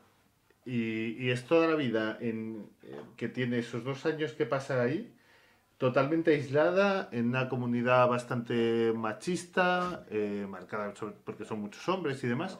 A mí me- es de los últimos cómics que más me han gustado. Me, me ha parecido espectacular. Y no esperaba tanto de, de ello, pero... Bonito el, este. Justo precisamente ha sacado una editorial en libros que me gusta mucho, eh, Asteroide, que eh, justo acaba de publicar un ensayo de una periodista británica eh, que lo mismo, se fue a una plataforma eh, petrolífera y tal, y, y- y- y un poco es un ensayo sobre sí, la- la- lo ma- eh, ¿no? el ambiente masculino que reina ahí y, qué pasa cuando están seis, seis- seis meses hay unos tíos encerrados sin mover una mujer y sin sexo y sin tal, y cómo se embrutecer, ¿no? Es un poco la misma historia, por eso Sí, me... sí, sí. Muy pues, interesante. muy bonito el, el- el dibujo, ¿eh? precioso. Este, Sí. Ella ahora trabaja, o, no, antes a lo mejor lo hacía ya, pero en el New York Times. como cartunista. como se. Ah, sí, ilustradora. ¿no? Qué guay. Muy bien, pues venga, vamos a. Estas han sido nuestras sugerencias fuera de juegos y vamos a los comentarios. A ver, eh, Rodrigo Velázquez hace una pregunta que ya la contestaré en otro programa porque me dice, dice, saludos desde el otro lado del charco, Bolivia. Gente del Mambo, me encanta su programa y los escucho siempre y tal. Dice que me quería preguntar a mí, si tuvieras que armar un chiringuito de jugones de mesa, ¿a quién llamarías? ¿Gaceto sería tu Pedrerol? ¿Quién sería tu Soria? ¿A qué divulgadores llamarías? Y por último, Gaceto, con los nombres que te de Chema, ¿te animarías a montar el especial de Año Nuevo? Esta pregunta Oye. me la tengo que pensar muy bien. Pero Esta- Gaceto seguro, ¿eh? Pero me ¿Eh? gusta la idea, ¿eh? Me gusta la idea, montar un, un especial chiringuito. con, lo que te, con lo que te gusta a ti el chiringuito. Yo me apunto rápido, ¿eh? Voy a pensar, ¿Cómo te voy a pensar quién sería el chiringuito de jugones nuestro. Amarillo, ¿no? Sí, amarillo tendría que estar seguro. Encaja en algunos perfiles Eh, el chiringuito. Lo pensaré, lo pensaré. No diré por qué. Luego Enrique Hernández dice que qué tal me va también a mí con el Cloudspire porque me vio un tuit un poco halagüeño. Dice, es un juego que exige al principio, pero a mí me está gustando. Pruébalo en competitivo que está muy bien. A ver, yo puse un tuit, eh, yo tenía el Cloudspire que me había llegado desde hacía semanas y dije, voy a probarlo y voy a probarlo como dicen que hay que probarlo, que es primero en solitario, cuando lo tengas más o menos dominado en cooperativo y luego en competitivo. Yo hice lo que me dijeron los, diseñadores del juego. Entonces probé el escenario tutorial en solitario, me quedé un poco sorprendido por lo limitado que era, por lo limitado que me pareció, entendiendo que era un tutorial y puse un tuit al respecto. Y esto generó cierta polémica en grupos de Telegram en los que me llamaron de todo, en plan, pero este tío cómo se compra un juego sin saber de qué va ni nada y tal. Digo, a ver, o sea, a empezar me compro lo que me sale de los santos huevos. Y un momento, ¿tú cómo sabes si no tienes Telegram? Te, te, te susurran, Sí, sí tienes que- cuervo. Sí, no, tengo, tengo, tengo Ah, Telegram y estoy, y, y estoy en varios grupos de juegos. Lo que pasa es que casi no colaboro. Claro, por eso digo, si nunca hablas. si- si estás Leo, pero no, casi no digo nada. Y entonces, claro, cuando entré les contesté, como un paracaidista que cae en medio y empieza a repartir tiros, contesté a un par de ellos, pues se quedaron como muy sorprendidos. En plan, ay, ay, ay, ay, ay, porque me estaban dando caña. Pero a ver, primero, o sea, como aficionados a los juegos nos podemos comprar lo que queramos. En segundo lugar, salen tantos juegos al cabo del año que es posible que haya alguno sobre el que no estés enterado. Yo si alguien se compra, no sé, un juego que a mí me gusta mucho y lo pone a parir, no le diré, pero ¿cómo te lo compras? Y en tercer lugar, eh, La experiencia de jugar un juego es, es- es personal, o sea, es- no tienes por qué fiarte de las cosas que leas por ahí, de las reseñas y, y de las opiniones. O sea, Yo me lo compré y cuando me llegó dije, ¿por qué me compro esto? bueno, a ver, es que a veces ocurre. Yo me lo, a ver, yo me lo compré muy convencido además Y ya, porque lo, ya lo vendí rápido. yo quería tener algo de Chip Theory y el, y Mm. el Too Many Bones me da mucha pereza. Y pensé, bueno, pues este, ¿sabes? ¿No son parecidos? Lo- Bueno, tienen, sí, la- hay mecánicas, no, no, a ver, no se parecen, pero sí que tienen mecánicas parecidas de apilamiento, de fichas sobre todo y tal. Pero bueno, a ver, yo he jugado el tutorial y el tutorial no me ha convencido y a lo mejor el juego no me convence porque es un juego que recuerda mucho a los videojuegos y yo no soy muy aficionado, pero yo lo seguiré probando y, y es posible que me lo acabe vendiendo, pero bueno, que fue que jugué el tutorial y dije, el tutorial me ha dejado frío. Y ya está, no tiene más. se montó tanto pollo. ¿eh? Luego, Pablo Sebastián Lombardo, eh, mucha gente que dice que montéis, que les gustó mucho, que les cayó bien y todo. Pero sí, sí, mucha gente muy contenta que- con... que montéis Y me mal. pregunta también a mí si vi el Vengador Tóxico en Sitges y cuando acecha la maldad. El Vengador Tóxico no la pude ver porque hubo un solo pase y se liberaron entradas a última hora para verla, pero yo ya tenía otra película a esa hora y no, no la pude ver. Me dijeron que, que normalita. Y cuando acecha la maldad sí que la vi, es la película que ganó el festival y a mí me pareció correcta, un poquito difícil de tragar el guion en algunos aspectos. Y yo tampoco soy muy fan de Aterrados, que es la primera película de este director, es un director argentino y con Aterrados lo petó, es una película de culto y entonces había muchas ganas por ver cuando acecha la maldad, que era su nueva película. Me parece que es una película que está bien. No me pareció un película. Me pareció películas mucho mejores en Sitges. Ah, ah, eh, Pablo Pazo le llamaron la atención del programa anterior La Fortaleza de Egra y, y el juego de Weimar, nos comenta. Parece que le, le Ya interesaron los dos. hará reseña más extensa de Weimar. Dava Allen dice si alguna editorial española lanzará el Tiny Epic Crime, supongo que Debir, que saca todo Claro. lo de Tiny Tiny, Epic y les va muy bien. Y los últimos juegos de Tiny Epic están funcionando muy bien, o sea, están afinando mucho con la tecla. Mm.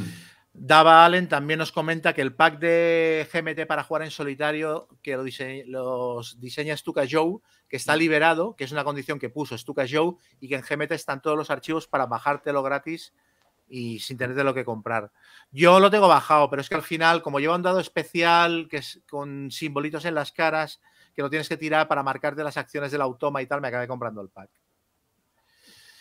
Eh, luego, Oscar Recio Coy nos dice una pregunta. El otro día en un grupo, el grupo de gro- groñars jugones, que algunos rondamos la cincuentena peligrosamente, recordábamos juegos de nuestra infancia, Imperio Cobra, Alerta Roja, Estratego, Fuga de Colditch, y discutíamos que, aunque están superados, si podrían tener una segunda vida con un reboot a nivel de mecánicas y de componentes. Estratego es un juegazo. Sí, se Estratego sigue siendo un juegazo. Sí.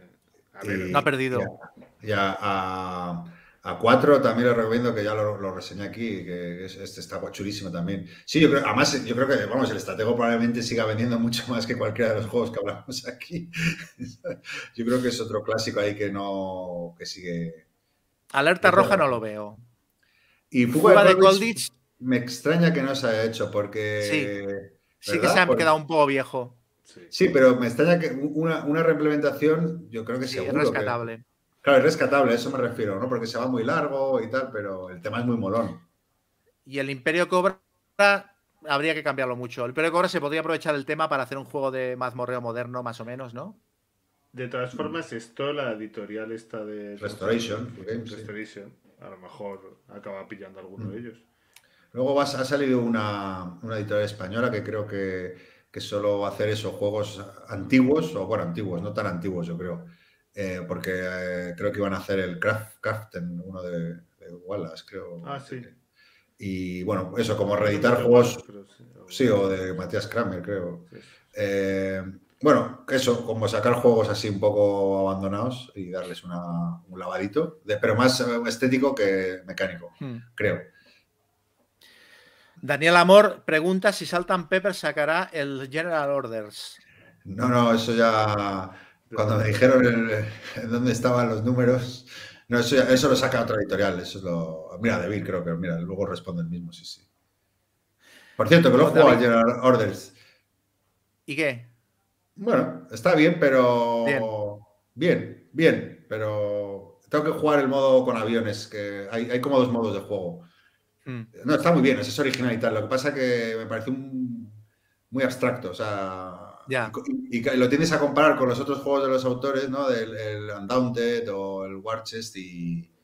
Tenemos que hacer una Es más abstracto que el War Chest. Mm, es que el War Chest me parece tan abstracto porque al final cada ficha es muy temática, ¿sabes? Sí, es verdad. Bueno, aquí también es verdad que. eh, Ah, pues la bomba, te lanza la bomba, ¿no? Pero. Sí, pero bueno, bueno ya- ya, a ver si juego esto y lo reseño yo un poquito más. Tenemos que hacer una sesión con el General Orders y el nuevo Undaunted. A ver qué tal está. El del Battle of Britain, ¿no? Sí. El Battle of Britain tengo unas ganas de jugarlo.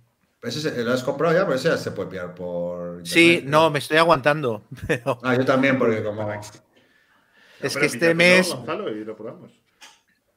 este mes tenía muchas buenas intenciones, pero como han empezado a llegar a tiendas españolas online las expansiones del Command and Colors Napoleonics, que GMT Ah. las reedita cada dos años, pues todo el presupuesto del mes se me ha ido en, en pillarlas. Bueno, bueno. Luego, David Zainos López dice si hemos cambiado el tema inicial. No, no, No, Era simplemente un- que me, emocioné con los Sí. Y, y- y la cambié, simplemente. No te preocupes. Aunque hemos cantado alguna canción, no. O algo hemos hablado de alguna canción. Bueno, Ah, sí, de Miley Cyrus, o ¿no? eh, Sí. Shoegaze. Y yo, he hablado de Ah, Slow sí, Dive. sí, sí. Hombre, pon una de Slow Dive. Eh, y también nos, pregun- nos pregunta por el Castillos de Borgoña y dice si la edición aniversario también es fea o es aceptable. A mí me parece más fea que Picio. Pero, creo que es perfectamente jugable y que, a ver, no hay necesidad de gastarse 150 pavos en el Borgoña. Es una, una edición perfectamente funcional. Bueno, Luego, Drex dice que castaña de programa sin los habituales cortes de caceto ya no hay monólogos de Chema. Oye, nadie se ha quejado por ahora del. He de decir, he de decir que si todo sale bien, puede ser el primer programa sin problemas de audio. Sí, sí, Pero sí, que- estoy asombrado. Voy a llorar. He de decir que he de agradecer a David Arribas que le estuve de una mañana, por favor, ¿qué coño hago? Y me estuvo, claro, tenía todo mal configurado. Eh, y luego, claro, el micro lo tenía roto, entonces me compré una maquinita y, y bueno, creo que ahora tiene que sonar bien.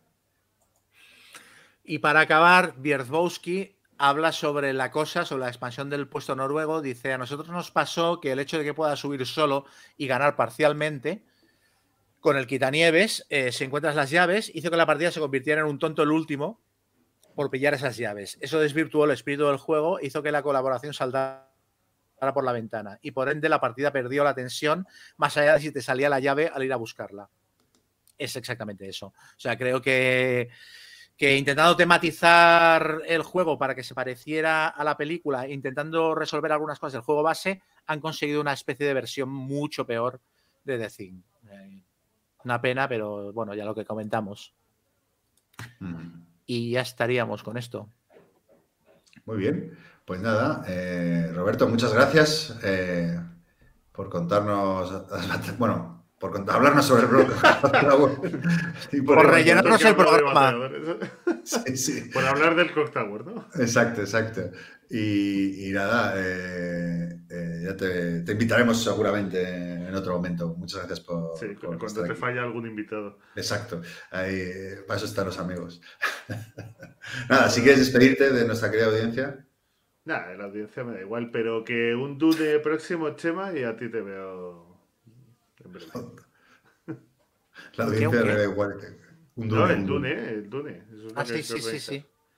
Bueno, y el rol, que lo tenemos ahí Y el rol, y tenemos partida de, de Tulu pendiente. Nada, pues yo dar las gracias al invitado, sobre todo porque es verdad que le hemos avisado esta tarde en plan, "Oye, ¿de qué coño hablamos? No habíamos preparado nada. Y entre eso y que por una vez he encontrado un mogollón de noticias, hemos salvado bastante los muebles. Pero bueno, principalmente gracias a Roberto porque se ha prestado a este, a este atraco. Y podría Y, estar jugando al Clock Tower, ¿eh? Es verdad, eso, ya hay que- eso es, es un sacrificio ímprobo.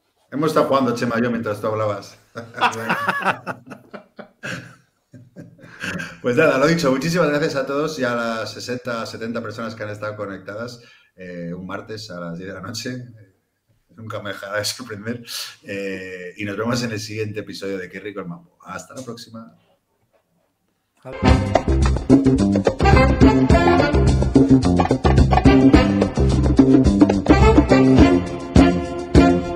Mambo, qué rico. Mambo,